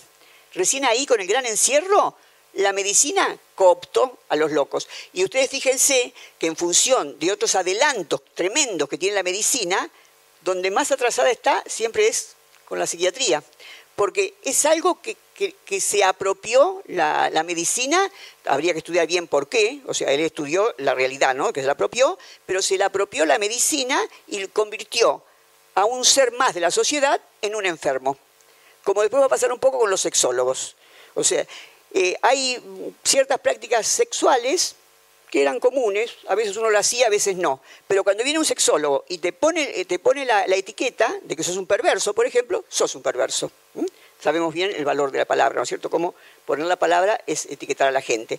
Entonces él tuvo que luchar primero con eh, esa verdad de que tenía que ser médico cuando en realidad no quería ser médico. Después, tuvo que estudiar en un momento que era la, Segunda Guerra Mundial, en que él se acuerda que estaban, dictándole algo y se escuchaban los aviones alemanes pasando por el o sea que la verdad se mezclaba con el terror, ¿no? Ahí. Y luego su elección sexual, que como sabemos era homosexual, y todo el, rechazo que, sintió y la discriminación y el bullying, a punto tal de que ya de adolescente tuvo dos o tres intentos de suicidio. Es decir, que tuvo, tenía un conflicto de, cuál, de qué problema era, qué era el tema de la verdad y qué era la verdad, que lo hizo producir las grandes obras de él sobre la verdad. Historia de la locura, el nacimiento de la clínica, eh, Arqueología del Saber y el que lo llevó al estrellato, que fue Las Palabras y las Cosas. ¿Y por qué lo llevó al estrellato? Porque Sartre, que todavía vivía, se tomó el trabajo de hacer una crítica en su revista eh, sobre este joven al que trató de últimos al paso de la burguesía desesperada. Eh, Sartre en ese momento era, era maoísta, ¿no? era un extremista, eh, una izquierda extrema. bueno, y si Sartre, que era el dueño de la cultura en ese momento, se permitió escribir sobre este muchacho, este muchacho debe ser interesante. Así que esa crítica de Sartre hizo que hoy se llenen bibliotecas a favor y en contra de las palabras y las cosas. O sea que eso lo, proyectó realmente. Bueno, ¿y cuándo termina esa etapa de la verdad? Cuando comienza la del poder. La genealogía es siempre genealogía del poder. La palabra realmente la, la inventa para el poder Nietzsche, ¿no? Esto lo retoma Foucault. Y también tiene que ver, tiene que ver con la vida de él. Porque cuando fue mayo del 68, Foucault estaba en Túnez. Y justamente uno de los motivos de que trataba siempre de estar fuera de Francia es lo tremendamente represiva que era con la homosexualidad eh, eh, Francia, eh, y por eso trataba de irse a los países árabes, donde en ese momento, paradójicamente, había más libertad para los hombres, por supuesto. Entonces, cuando él se entera, lo de mayo del 68, vuelve, pero claro, no puede volver de un día para otro. Él, estaba como embajador, cultural, este, tenía cargos, así que tardó un poco en volver, pero cuando volvió todavía estaba toda la ebullición de mayo, del mayo francés y se enamoró de un maoísta que fue su pareja hasta el final, su pareja estable, ¿no? Porque, bueno, esta cosa de los, de los franceses, que hay una pareja necesaria, en lógica necesaria quiere decir que es así y no puede ser de otra manera, es obligatoria. Y parejas contingentes, o sea, que, son y no son. La necesaria es una, él lo tuvo con Simón de Bobar, ¿no es cierto? Porque tuvieron tanto uno como otro otras parejas. Un amigo mío, dice, sí, pero a veces las parejas contingentes son tan necesarias. Bueno, entonces, él, mayo de 68, primero lo miró medio con desconfianza, hasta que vio realmente cómo era una revolución del pensamiento. No, no, fue una revolución política, ni fue para toma del poder, ni fue una revolución económica, porque había todavía estado de bienestar en ese momento. Fue una revolución contra esos códigos, ahora sabemos de qué hablamos, no tengo que explicarlo, esos códigos tan fuertes que había. Por ejemplo, en Francia, y todavía sigue, no es que se, no que se largaron demasiado, aunque cambiaron las cosas después del 68, el, el profesor, cuando entraba el profesor a la cátedra, todos tenían que pararse. El profesor se sentaba y leía, leía siempre lo mismo, leía, no daba clase como estoy dando yo ahora, leía. Y luego cuando terminaba había que aplaudirlo, simplemente había leído lo que tenía, todavía le dice el lector, porque en la Edad Media eran muy pocas las personas que podían tener este, un libro. Entonces el que tenía un libro era el profesor, es decir, el lector, el que se ponía ahí a leer. Y no volaba una mosca, nadie podía preguntar nada, absolutamente. Entonces, cuando vio que era una revolución del pensamiento, una revolución con esas costumbres codificantes, entonces se empezó a enganchar con la cosa y ahí se dieron cuenta los intelectuales, Sartre y Foucault entre ellos, de las malas condiciones en las que están los presos en las cárceles. ¿Y por qué se dieron cuenta? Porque fue la primera vez, con mayo de 68, en Europa, que los nenes de mamá fueron presos, es decir, sus alumnos y muchos de sus compañeros, porque hubo también muchos profesores. Entonces, cuando vio esa, vieron esa realidad a la que nunca se habían asomado, porque la clase a la que él pertenecía no iba preso, porque preso, como sabemos, van los sucios, feos y malos, entonces ahí tomó conciencia de, de, qué, de qué pasa con el poder, a punto tal que su último libro de la primera etapa, que es la arqueología del saber, él se pregunta en la anteúltima, este, en la anteúltima página, ¿y de qué estoy hablando yo todos estos años, sino del poder? Así que ya ahí le salió la relación entre el poder y la verdad. Y tuvo que ver con una historia que pasaba por su propio cuerpo, que era que estaba enamorado de un muchacho que era activista político. Y luego, ya en la, finales de los 70, principios de los 80, empieza a sentir síntomas que no sabía qué era. O sea, todavía no existía la palabra SIDA, no se había detectado lo que era.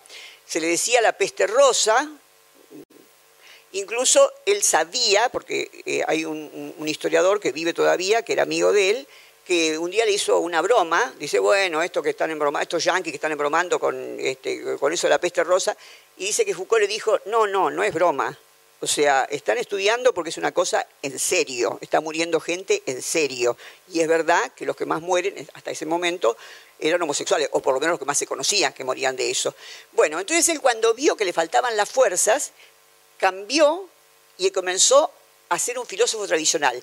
Del filósofo que rompía con todo, que fue acá y acá, en esta época, en esta época, vigilar y castigar es lo fundamental.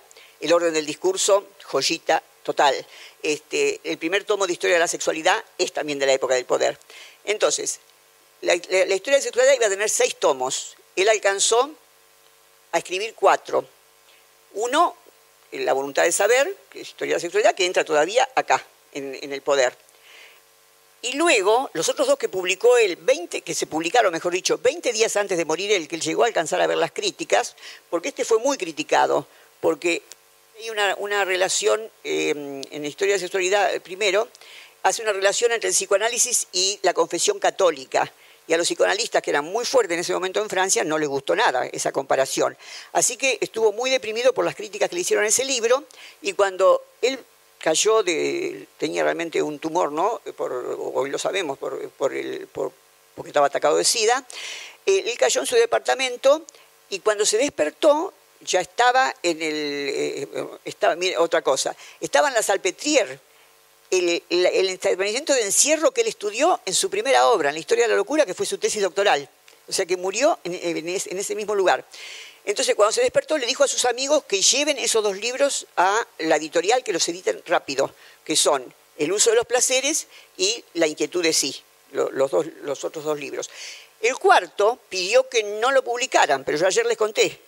Finalmente lo publicaron. Así que en Francia ya apareció el cuarto, que él lo llamaba el libro cristiano, porque él se ocupa de los primeros cristianos, porque los primeros cristianos todavía no estaban codificados por la institución papal, por la institución de la iglesia. Así que buscaban su, su manera de hacer una obra de arte de su propia vida a partir de los evangelios, pero sin algo de la institución. O sea que ese libro ya pronto va a estar en castellano, porque el año pasado, a principio de año, perdón, se publicó en Francia, y es la etapa en que él se ocupa de esas cosas que yo dije ayer, ¿se acuerdan cuando dice el dibujito de la libertad y la ética? Es decir, la relación consigo mismo, ¿cuándo? Cuando ya la finitud le está guiñando un ojo y dice, ya, esto se acaba, señores. O sea que con conciencia de su finitud hizo la, tercera, este, etapa en donde todo surge del tecnicismo que dije antes, ¿no es cierto?, la gubernamentalidad. Y lo maravilloso de este tecnicismo, que toma las dos cosas, o sea, toma la relación conmigo mismo y la relación con los demás, ¿no es cierto? La relación subjetiva y la relación social. Bueno, descansamos un ratito y nos vemos en 10 minutos. Hasta luego.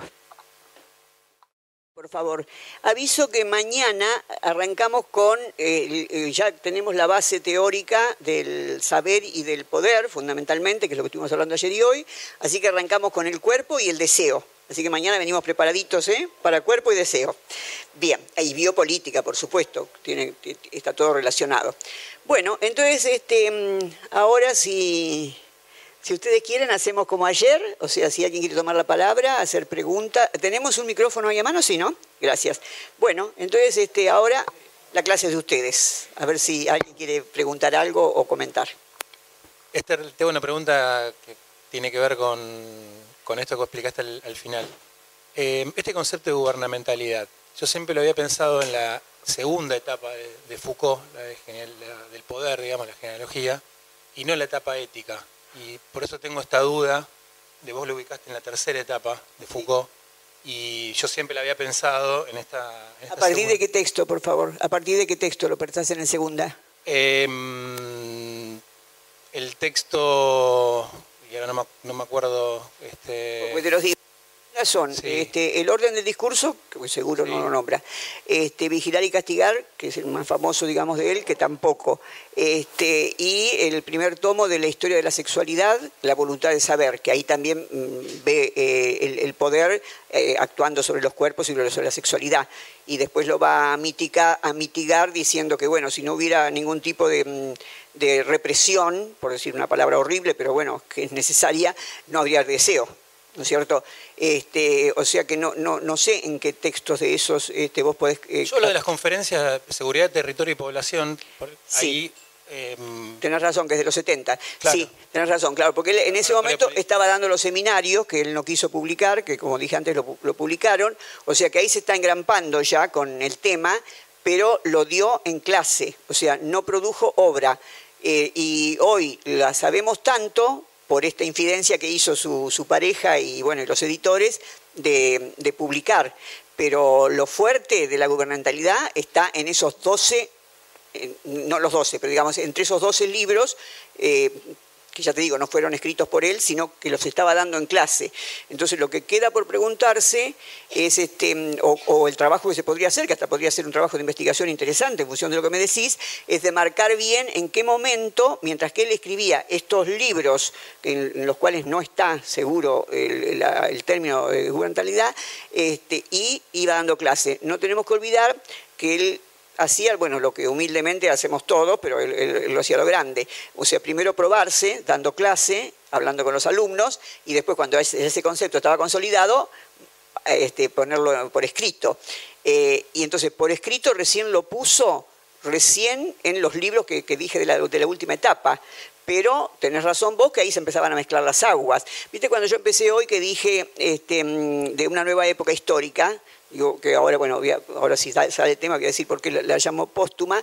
Este, me acuerdo cuando yo era chica y me enseñaba geografía en el primario, eh, hablaban de la bahía de San Borombón, que ahí este, termina el río de la Plata y comienza el, mar, y entonces este, yo siempre tenía deseos de ir a la Bahía San Boromón porque yo creía que eh, terminaba lo marrón en un lugar y empezaba lo azul.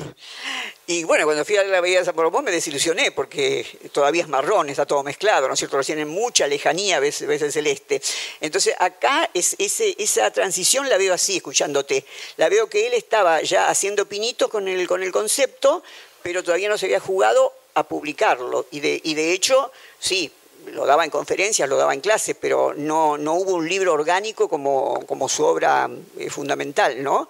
Así que este, sí, tenés razón, pero ya te digo, no en, la, no en las ediciones mm, eh, hechas por él para escritas, no, en eso no. Este, pero sí estaba apareciendo porque estaba dando clase, él entró en los 70 a dar clase en el Colegio de Franques, a donde habla del tema.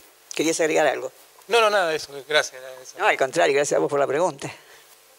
Ah, bueno, gracias por la pregunta. Me pregunta por qué hablo de lo póstumo. Entonces, em, eh, yo, bueno, la, la primero hablo un poquito de posmodernidad, ¿no? Para que se entienda el concepto. Eh, bueno, la modernidad, como todos sabemos, comienza en, más o menos con el Renacimiento, siglo XV, XVI, em, y para algunos continúa. Por ejemplo, para Habermas todavía somos modernos. Em, para otros, entre los que me cuento, eh, la, modernidad termina a mitad del siglo pasado, a mitad del siglo XX. Y la palabra posmodernidad realmente viene de la arquitectura. Eh, en la Bienal de, Vienesa, de, Venecia, de Venecia de 1944, por primera vez los arquitectos hacen una exposición que la llaman posmoderna. O sea, la modernidad en arquitectura ya terminó, o sea, e, esa ciudad vi que está llena de arquitectura moderna. Por ejemplo, el hotel en donde estoy es Art Deco. Estuve sacando unas fotos anoche maravillosas adentro del hotel, es totalmente, el Riviera, totalmente Art Deco. Y bueno, además he visto edificios totalmente modernos, ¿no? Me dijeron que incluso es un, discípulo de, Gaudí, que hay dos edificios bellísimos que vi. Bueno, entonces, ahí la arquitectura corta con todo ese barroquismo, digamos, que tuvo el modernismo, porque el modernismo comienza siendo eh, abstracto, pero luego se comienza barroco, bueno, Gaudí es el caso más típico, ¿no es cierto?, de, lo barroco en el modernismo, y ya está agotado para los arquitectos, y comienza una arquitectura que en cierto modo eh, es irónica respecto de la moderna. Por ejemplo, cuando yo estaba haciendo una investigación para el libro Posmodernidad, fui a uno de los enclaves de la posmodernidad, que es este las Vegas, eh, perdón, sí, Las Vegas es también, pero San Francisco.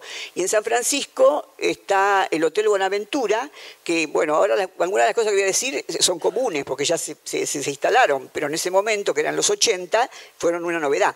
El Hotel Buenaventura, que es un hotel de 24, 25 pisos, de afuera parece un garage, o sea, es todo cemento, cemento, no tiene ningún atractivo, nada estético, es, así una mole de cemento. Y cuando entras, es un lujo asiático.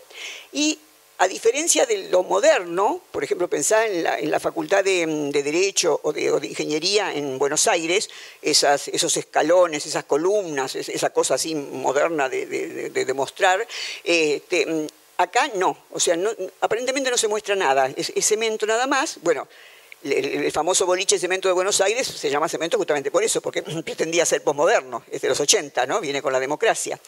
Eh, bueno, y adentro un lujo asiático, pero entras y accedes al segundo piso, no accedes al lugar donde está la recepción. La recepción hay que ir al subsuelo. Y mm, por ahí escuchás una música maravillosa, un piano fantástico, y buscás, buscás, buscás a dónde está el pianista, porque se nota que es, viva, que es música en vivo. Y por ahí encontrás un, piano de cola solo en medio de una plataforma enorme que está tocando solo una, sinfonía de Beethoven, por ejemplo. Este, o sea, todas cosas como cargando eh, a, la pomposidad de, la modernidad y al mostrarse de la modernidad. O sea, es este, una ironía en, arquitectura. Y junto con eso, eh, lo, más fuerte, digamos, que es el cambio de época, la cuestión científica. O sea, se, creo que lo comenté ayer, o sea, se mm, produce la fisión del átomo, que va a ser lo que va a permitir la bomba atómica, y Además, se puede producir porque ya están los primeros, los primeros ensayos sobre la informática. Y con la informática, bueno, nos cambió absolutamente el mundo.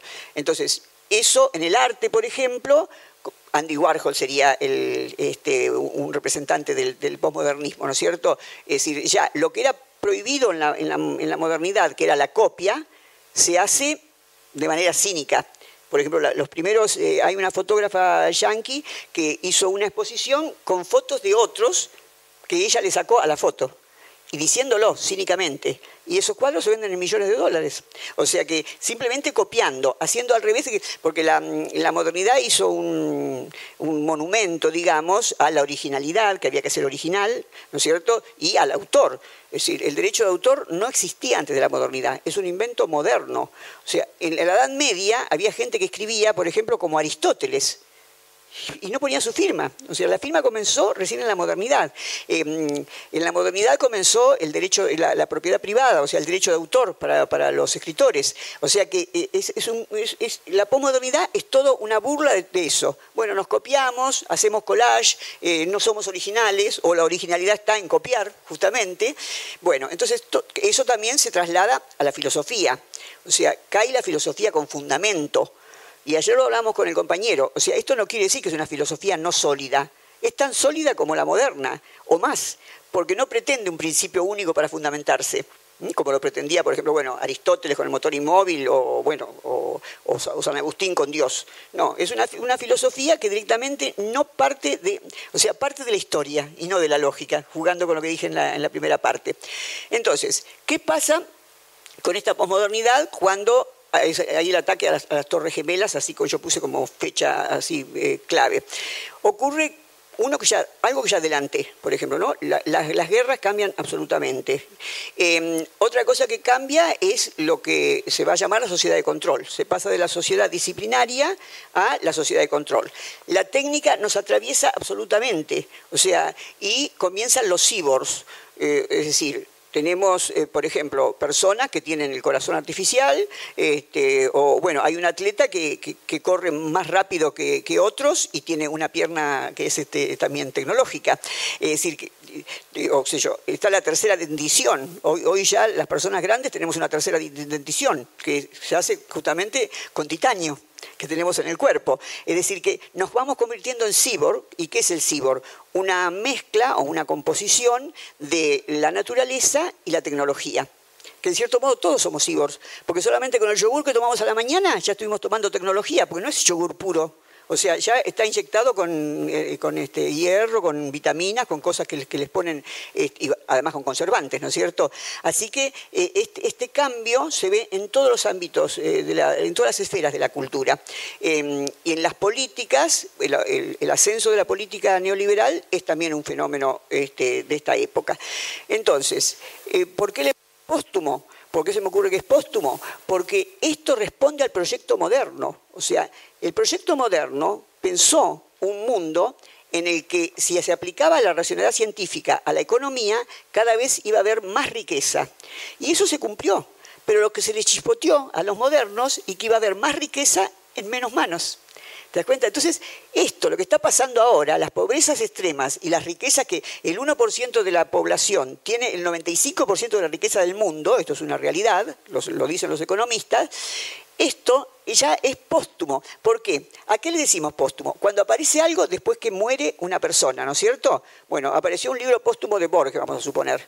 Entonces, es una manera de seguir vivo, porque su obra sigue vivo, pero ya él no está, pero fue él el que lo hizo. Entonces, cambiándolo a la historia, el proyecto moderno fue el que produjo el estado de cosas que tenemos en política, en ciencia, en la naturaleza, como se está degradando, en, los problemas de género, o sea, en, el querer la equidad. O sea, son temas que se pensaron en la, modernidad, pero la historia los chispoteó respecto de lo que ellos pensaron. Entonces, por eso se me ocurre decirle póstumo. O sea, porque eh, ya, de todas maneras, fíjate vos la fuerza de la modernidad, porque en posmodernidad hasta sigue la palabra, y en póstumo sigue el concepto. O sea, la gran revolución fue moderna, totalmente de acuerdo con Habermas. La gran revolución fue moderna, pero creo que han cambiado tanto las condiciones históricas que ya podemos decir que estamos en otra época. Y por otro lado, no es una, elección. O sea, ¿los medievales eligieron ser medievales? No, son medievales porque las corrientes de opinión seguimos los llamamos medievales. Así que si a esta época se le va a decir posmoderna, o se le va a decir, o se le va a decir moderna, o se le va a decir póstuma, o cualquier otro nombre, dependerá de qué corriente de opinión nos juzgue y, nos lea. Entonces yo humildemente estoy tratando de, poner esto como para marcar la diferencia entre lo que fue la modernidad, que fue una transición, la posmodernidad, perdón, que fue una transición, y esta época en que se nos está yendo de la mano todos esos grandes proyectos modernos y, pero estamos pagando sus consecuencias. ¿Viste cuando hablábamos de parresía ayer? O sea, la modernidad fue una especie de parresía, en el sentido que dijo verdades sin medir sus consecuencias. Y las consecuencias, algunas son positivas, es muy maravilloso poder estar comunicados como estamos, por ejemplo, pero también son negativas por los motivos que ya sabemos, ¿no es cierto? Muchas gracias, porque es algo que decir del primer día. Muchas gracias. No, eh, vos sabés que mientras hablabas de estética de existencia, me di cuenta que había un fragmento de Nietzsche que me quedó dando vuelta en estos días, de la genealogía de la moral, que justamente va en el sentido ese. En un momento él habla de que justamente eh, los filósofos morales de la antigua Grecia, entre los cuales habría que poner justamente a Sócrates si quiere, eh, pudieron actuar de la forma en que lo hicieron, en la, medida en que se concebían como actores de un gran espectáculo observados por los dioses, los cuales le festejaban eh, su automartirio, su heroísmo, ¿no? Justamente, en la, quiero decir, nunca había percibido la idea de, estética de la existencia de Nietzsche, pero la había sí tratado en Foucault, ¿no? pero no, nunca la había captado. No, no, no, quiero decir, no sé si alguna vez pensaste la, idea de esta estética de existencia a partir de Nietzsche. Bueno, sí, gracias por la pregunta, pero no hay ningún mérito que lo haya pensado porque Foucault lo dice directamente, que es de la segunda, o sea que estuviste muy agudo con eso, que es del segundo libro, porque viste que los tres, los tres capítulos de la, de la genealogía de la moral, él le puso libros, libro uno, libro dos, libro tres, en vez de capítulos, nosotros decimos capítulos. Bueno, y él dice directamente que... Eh, vigilar y castigar, de vigilar y castigar en adelante, que todo se lo debe a Nietzsche. Incluso en el libro que yo ayer recomendaba a otro chico que hoy no está, este, que me decía, bueno, yo em, comencé justamente por lo que usted dijo recién, dice, por, por todo lo que no escribió directamente Foucault, por lo que dijo. O sea, por, eh, así que, eh, ¿cómo, eh, ¿por qué libro me sugiere usted que empiece? Entonces yo con la experiencia de tantísimos años trabajando con esto, lo que, recomiendo, incluso se lo recomiendo a quien le venga bien, es empezar por la verdad y las formas jurídicas, que son cinco conferencias que él dio en Brasil, eh, en Río de Janeiro, en la Universidad Católica de Río de Janeiro, cuando estaba por publicar Vigilar y Castigar. Entonces él comienza, en la primera conferencia, dice, si yo fuera totalmente honesto, diría una sola palabra, Nietzsche porque todo lo que digo es a partir de Nietzsche. Y después sabemos por otros textos paralelos que era fundamentalmente de la genealogía de la moral el segundo capítulo. Es decir, que eh, incluso, mira, estas tres etapas, eh, yo una vez me tomé el trabajo, lo hice una investigación con otras personas, este, todas salen de distintos textos de Nietzsche. O sea, Nietzsche, por ejemplo, en la genealogía de la moral dice, no, en más allá del bien y del mal dice, en algún momento alguien va a tener que estudiar cómo los seres humanos nos van, construyendo como sujetos. Ah, ahora que dije sujeto, algo me faltó en este cuadro, porque toda la obra, absolutamente toda, siempre tuvo el sujeto como, como su, su, objeto de estudio principal. O sea, el, sujeto de la verdad, el sujeto del poder y el sujeto de la ética. Y, pero siempre es un sujeto que no es el kantiano, por favor, ¿eh? es un sujeto que va cambiando históricamente y que se va modulando como el dibujito que hice de, ahí. Entonces, en, Más allá de bien y el mal, Nietzsche dice que habría que estudiar las prácticas por las cuales se fue sometiendo a los seres humanos, vigilar y castigar. Que habría que estudiar los temas de alimentación y, y los temas de injertos. Ya eh, Nietzsche, en el siglo XIX, ya pensó lo que hoy es lo más común entre nosotros, que es, por ejemplo, los injertos, los trasplantes, los senos postizos, el, trasplantar un hígado. Eh, dice literalmente, así como en Oriente hay especialistas en plantas que pueden mezclar una, eh, una pera con, un, un manzano, por ejemplo, y sale una fruta que es un poco de las dos cosas, va a llegar un momento que se va a hacer lo mismo con, con los cuerpos humanos que bueno, que fue en el siglo XX, ¿no es cierto? Después de la mitad del siglo XX, que ya se comenzó con eso, cuando se trasplantó el primer corazón, por ejemplo. Bueno, así que ahí estaban las prácticas y, por supuesto, lo que tiene que ver con la ética, ya lo plantea un poco en la genealogía de la moral, tal como lo dijiste vos, y un poco en la galla ciencia, y desparramado así, porque bueno, el tema de Nietzsche es que es tan asistemático a propósito, porque él era un, académico en, en Alemania del siglo XIX. A los 21 años lo nombraron titular en Basilea de, filología, porque su, formación no era de filosofía, sino era filólogo. Este, así que era totalmente académico, imagínense, un, profesor titular en el siglo XIX en, en, Alemania o en Suiza era totalmente académico. Y él creía que no había nada más alejado de la realidad que la filosofía. Porque un Kant, por ejemplo, no nos hace ver nada de lo que es la vida en cambio, un Dostoyevsky nos hace ver mucho más de lo que es la vida que un Kant, eh, era la idea de Nietzsche. Entonces, él decía que un, poeta puede llegar mucho más fácilmente y con más profundidad que un libro entero de filosofía, una poesía, por ejemplo, que era un poeta. Entonces, él que tenía la posibilidad de ser poeta, porque escribe muy bien, eh, después que escribía un libro totalmente académico, lo destrozaba para que cada uno de esos, de esos párrafos cortitos que él hace sea como un dardo que nos llegue. Y efectivamente, por ejemplo, Dios ha muerto, esas, esas frases famosas de él, ¿no es cierto? Este, humano, he visto, he visto desnudo al más grande y al más pequeño de los hombres, y he descubierto que los dos son humanos, demasiado humanos. Esas frases así son frases que te vienen como un punzón, se te clavan y te dejan pensando. O sea que los únicos libros que, hizo así que se pueden leer de principio hasta el fin son La genealogía de la moral y el, el nacimiento de la tragedia. Se dice nacimiento, no origen, el nacimiento de la tragedia.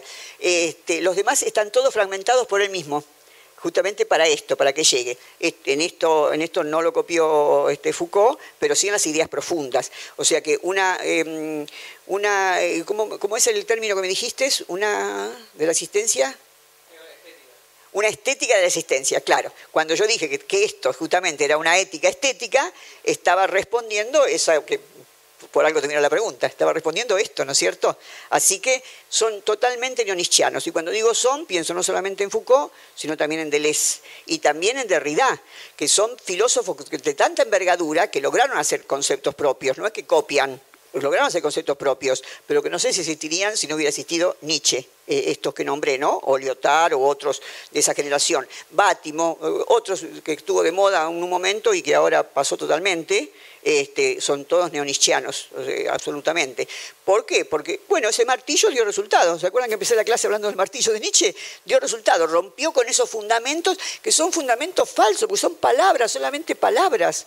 O sea, este, un día le pregunté, estábamos en un programa de televisión de Mónica Gutiérrez, cuando en, en, la provincia de Río Negro habían, hace ya bastantes años, este, habían permitido la ley de muerte digna. Entonces, ya la ciudad de Buenos Aires estaba gobernada por el PRO. Entonces, ahí en la mesa de debate había un, legislador del PRO que estaba en contra de la muerte digna y obviamente de la eutanasia. Dios libre y guarde, ¿no? este, y yo lo defendía, decía que cada uno a hacer lo que quiera con su propia vida. Eh, entonces él me decía que no, de ninguna manera, porque la ley lo prohibía. Entonces hinchaba con la ley, la ley, la ley, era abogado, ¿no? Entonces le digo, bueno, doctor, por favor, díganos qué es la ley, defina la ley. Entonces dio una definición totalmente leguleya, no se entendía nada, ¿viste? Los que no somos abogados no entendíamos nada, eran todos así unos tecnicismos. Digo, bueno, doctor, pero estamos en un medio masivo explíquelo de manera que lo podamos entender todos. Y lógicamente no le salía, porque él tenía su definición ya este, totalmente leguleya. Entonces bueno, se lo voy a decir yo, doctor. La ley es un conjunto de palabras, solamente palabras. Entonces se volvió loco. ¿Cómo palabras? Bueno, ¿dónde está la ley? ¿Dónde la encontramos? Y está escrita. Ah, bueno, ¿y, y la escritura qué es? Palabras, ¿no? Bueno, entonces como se volvió tan loco, digo, bueno, está bien me falta un poquito de la definición, es un conjunto de palabras que avalado por algún poder. Es decir, que es una construcción humana que se hace ley y así como se hizo, mediante la resistencia, mediante la militancia o mediante los cambios que va teniendo la historia, la podemos deshacer y volver a hacer otra. Entonces dice, no, no puede ser, porque la vida de cada uno es del Estado. Digo, ah, ¿sabe quién decía eso, doctor? Hitler. Entonces, cuando cortaron el aire, pues, obviamente eso fue una bomba, yo creo que cortaron por eso, ¿no? Entonces, cuando cortaron, el, cuando cortaron el aire, ¿saben lo que me dijo? Usted debe ser judía.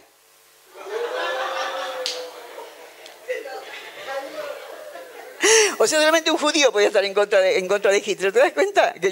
bueno, entonces, hice toda esta historia porque me acordé de eso. O sea, ya está naturalizada. La ley nos parece que realmente es algo así, de que, es así, no puede ser de otra manera. Y son palabras que triunfaron un momento, que se hicieron ley, y como ayer le contestaba a una compañera que preguntó, y que por sí misma ya ni siquiera tiene fuerza si no tiene prácticas sociales que la apoyen por todo lo que estuvimos diciendo, ¿no? La ley del aborto, la, la de la enseñanza sexual y otro ejemplo dimos, ¿no es cierto?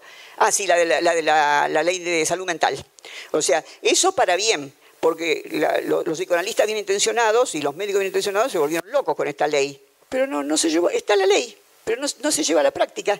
O sea, las prácticas que siguen en los hospitales y en los centros de salud siguen siendo iguales antes de la ley. O sea que ahí se ve lo, frágil que es la ley. Pero como dije ayer, cuando vos me preguntaste, o sea, pero es necesaria, por favor, la necesitamos. Lo que pasa es que no es suficiente, después hay que seguir trabajando. Así que, bueno, yo creo que esa deconstrucción, bueno, ahora que me sale la palabra deconstrucción, Derrida, el gran tecnicismo de Derrida es de construcción y es justamente lo que Nietzsche llama genealogía de construcción. Porque ¿qué diferencia hay entre hacer historia y hacer genealogía o hacer arqueología? Porque lo que yo intento es más o menos utilizar los dos métodos. La arqueología es estudiar qué verdades se constituyeron en determinada época histórica y triunfaron o no triunfaron, y cambiaron después o no cambiaron. Como recién cuando hablábamos de las distintas épocas, yo estaba haciendo una arqueología. Pero ¿Cuándo hacemos genealogía? Cuando estudiamos qué relaciones de poder se dieron para que ganara algo o ganara el otro. Entonces, desde mi punto de vista, lo ideal cuando hacemos una investigación es utilizar los dos métodos, es ver las relaciones de ver qué verdades triunfan y cuáles no, y ver qué poderes, como cuando conté lo de Darwin y Wallace, por ejemplo, qué poderes hay detrás de ese triunfo, porque la verdad por sí sola no va. Y el poder por sí solo no va, se, relacionan. Entonces acá tenemos uno y el otro. Y si nos queremos meter adentro de la subjetividad, la tercera etapa, la ética. Gracias por la pregunta. Bueno, nos quedan unos minutitos más, si alguien tiene ganas de charlar un poquito. Bueno, como no, con mucho gusto. Bueno, eh, justamente mm, nos vino bien, gracias por la pregunta, eh, lo, que, lo que antes dije, ya durante la clase, no me acuerdo en qué momento, respecto, sí, ya me acuerdo, eh, respecto de los códigos. Em, o sea, a, nosotros los conceptos, las categorías, el imaginario social nos lo dan hecho y como que es así y no puede ser de otra manera, es así para siempre, ¿no es cierto? Entonces, el, trabajo que, se toma de Derrida, que en cierto modo todos los autores que, que, hablé, pero lo que pasa es que en Derrida ya se hizo como su método, por más que él niega la palabra método, ¿no? No le gustó el la cooptación que de su obra hicieron los yanquis, porque con su, con su afán de categorizar y de, hacer lo más entendible posible las cosas, eh, lo convirtieron prácticamente en una grilla. Y él dice, no es una grilla, tenemos que tomar un concepto, un concepto muy fuerte, el de moral, por ejemplo. O sea, y ver de qué manera se construyó. Eh, por ejemplo, eh, hay palabras que tienen connotaciones morales. Vamos a pensar la palabra noble, por ejemplo. Nosotros aún el día de hoy, de una persona que es buena persona, que es generosa, que es solidaria, decimos, es una persona noble, es un ser noble. O si decimos noble se entiende que lo decimos por eso, no porque creemos que tenga sangre azul o porque pertenezca a la, a la aristocracia. Bueno, ¿y qué es lo contrario de noble? Lo contrario de noble es plebeyo. Dicho en argentino, hijo de puta. O sea que el noble es el maravilloso, el bueno, el lindo, y el otro es el pobre infeliz que es descartable en la sociedad. Entonces, ahí empecé a hacer una deconstrucción, de, una deconstrucción e, e, ética o moral en este caso. Es decir, cómo el poder logró decirse a sí mismo que eran lo mejor. El noble es lo que es bueno, lo que es positivo.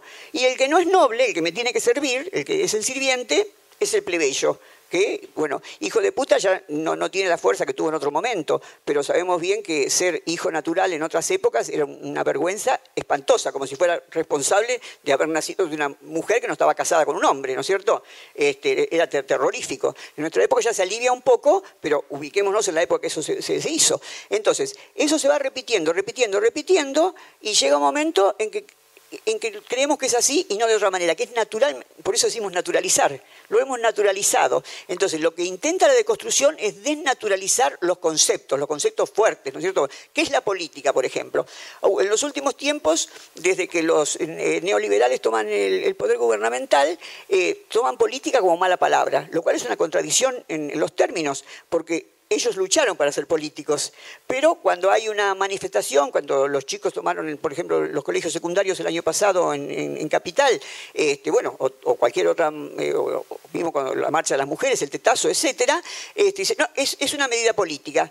Pero claro que es política, chocolate por la noticia, claro, pero política no es mala palabra, política es la relación entre los seres humanos, lo que expliqué ayer, ¿no es cierto? El poder sobre uno y el otro poniendo su propio poder. Entonces, deconstruir es eso, o sea, sería una manera de hacer genealogía y arqueología juntos y como él en una de, sus conferencias, eh, de Rida me refiero, dice, este, yo nunca lo pensé como un tecnicismo fundamental en mi obra. Lo que pasa es que los lectores lo tomaron y lo pusieron como un método. Es cierto, yo lo hago, pero no tengo una receta a priori.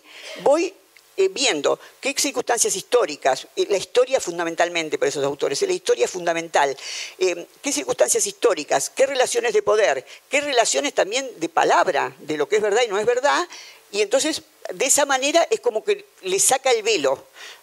Una, una, metáfora que se me ocurre, y nosotros vemos un tapiz y vemos la parte linda del tapiz, ¿no es cierto? Por ejemplo, bueno, una escena pastoril maravillosa. Estos autores lo que hacen, el que deconstruye, se mete detrás del, tapiz y ve los nuditos con lo que está hecho, que serían nuditos de palabras y de poder. Y entonces ve de qué manera este tapiz, que es tan bello, en realidad tiene muchas cosas a lo mejor sucias o feas o desprolijas, que se tapan y se olvidan, como una moneda que pierde la efigie. Se pierde la efigie, pero sigue teniendo valor porque ya se implantó. O sea que la deconstrucción sería eso, ver cuál era la efigie original y por qué la tenía. Porque difícilmente la efigie, no, difícilmente no, imposible, iba a haber una persona del pueblo. Siempre era o un emperador, o un gobernador, o alguien que era una guerra, es decir, alguien que tenía poder. Entonces, viste cómo es como que van deshaciéndose, no es fácil, ¿no? Ahora lo digo yo fácilmente, pero no es fácil. Deshaciendo los conceptos que tomamos como verdad y hacer lo que esta discípula hizo con ese abogado. Bueno, doctor, dígame lo que es la ley. Y ahí en pocos minutos le puedes demostrar lo que nunca se había dado cuenta como abogado, porque realmente lo decía sinceramente el hombre, independientemente de que uno no esté de acuerdo con su ideología. ¿Cómo? La ley es inamovible, hay que cumplirla. ¿Y por qué hay que cumplirla? Por ahí podemos no cumplirla y ponernos todos de acuerdo y hacer otra ley. pero porque la hemos deconstruido. ¿Más o menos te respondí? Gracias, muy amable. Macanuda. Bueno, una preguntita más. Así cerramos la noche y mañana venimos con todo el deseo. ¿eh? Sin el capital. ¿Se escucha? si, digamos, si la ciencia como objeto tiene sentido sin el capitalismo. Digamos, yo hoy en día la conozco como, sí, estando al servicio del capital y los investigadores, los, sí, los, digamos, las inversiones son o privadas o del Estado, entonces las cosas que se investigan van en esa dirección. Y bueno, me, surge esa, No, no, muy, muy legítimo la, preocupación, preocupación que en los 60 este, movilizó mucho eh, a todo el mundo y sobre todo el mundo occidental y acá también en la Argentina. Nosotros tuvimos a Oscar Barsaski, que murió muy joven, era un científico duro, este, que creía que la ciencia no tendría que ser universal como es ahora, que está al servicio, como bien decís vos, de los laboratorios, ¿no? del gran capital. Ustedes saben que los laboratorios, bueno, sí, seguramente que lo saben, este, yo lo tuve que estudiar específicamente hace dos años, y, mm, por ejemplo, un remedio que cuesta pongamos 500 pesos, a lo mejor el costo son 5 pesos para el laboratorio. O sea, así de loco es. Este, por ejemplo, recién em, cuando terminó la gestión anterior, lo, había, lo había, gestionado la gestión anterior, eh, se importó, el Estado importó eh, el medicamento contra la hepatitis C ese, medicamento, que hoy día lo puede comprar la Argentina, por ejemplo, que no está en su mejor momento, em, era impagable cuando recién salió. O sea, eh, lo sé porque, bueno, un hijo mío murió de eso, así que antes de que muriera él, este, tuve mucha militancia con, ese tema, y costaba 70 mil pesos cada pastilla, 70 mil pesos cuando recién salió, cada pastilla, y tienen que tomar un mes esa pastilla para que se, bueno, en general hay un porcentaje que se cura. Este, y cuando finalmente, pues, por ejemplo, en la India lo vendían a un valor que sería como 100 pesos ahora, en la India, porque lo había comprado el Estado y lo dejaba a un precio totalmente accesible para, para cualquier persona. Y eso mismo, si ibas a Estados Unidos, costaba 70 mil pesos cada pastilla. Y finalmente ahora la tenemos, pero tenemos conciencia también de la bestialidad que nos roban cada día que compramos un medicamento. Entonces, sí, ¿qué proponía Barsaski? Proponía algo que fue una utopía, que la ciencia estuviera al servicio de la política, que la ciencia estuviera al servicio del pueblo, que la ciencia estuviera al servicio de la gente. Pero eso lamentablemente, como bien decís vos, fue totalmente cooptado por el capitalismo y los laboratorios hoy son los dueños. Por ejemplo, eh, Pharmacity, que, es que su dueño es, amigo del presidente, está terminando con las farmacias, como, como sabemos. Porque bueno, o sea, no sé cuántas farmacias hay acá, pero habrá, ¿no es cierto? ¿Ah, no? ¡Ah, qué mal! ¡Ay, por fin una buena noticia! ¡Qué maravilla! ¡Ah, me dejaron sin palabras! ¡Qué emoción! Bueno, bueno. Ah, solo en capital, así que toda la peste la tenemos allá, toda la peste la tenemos allá. Bueno, qué desgracia ser porteña, qué desgracia ser porteña. Bueno, entonces muchísimas gracias por la pregunta tan estimulante y mañana nos vemos entonces a las 10 de la mañana, por favor. Chao, hasta mañana, gracias.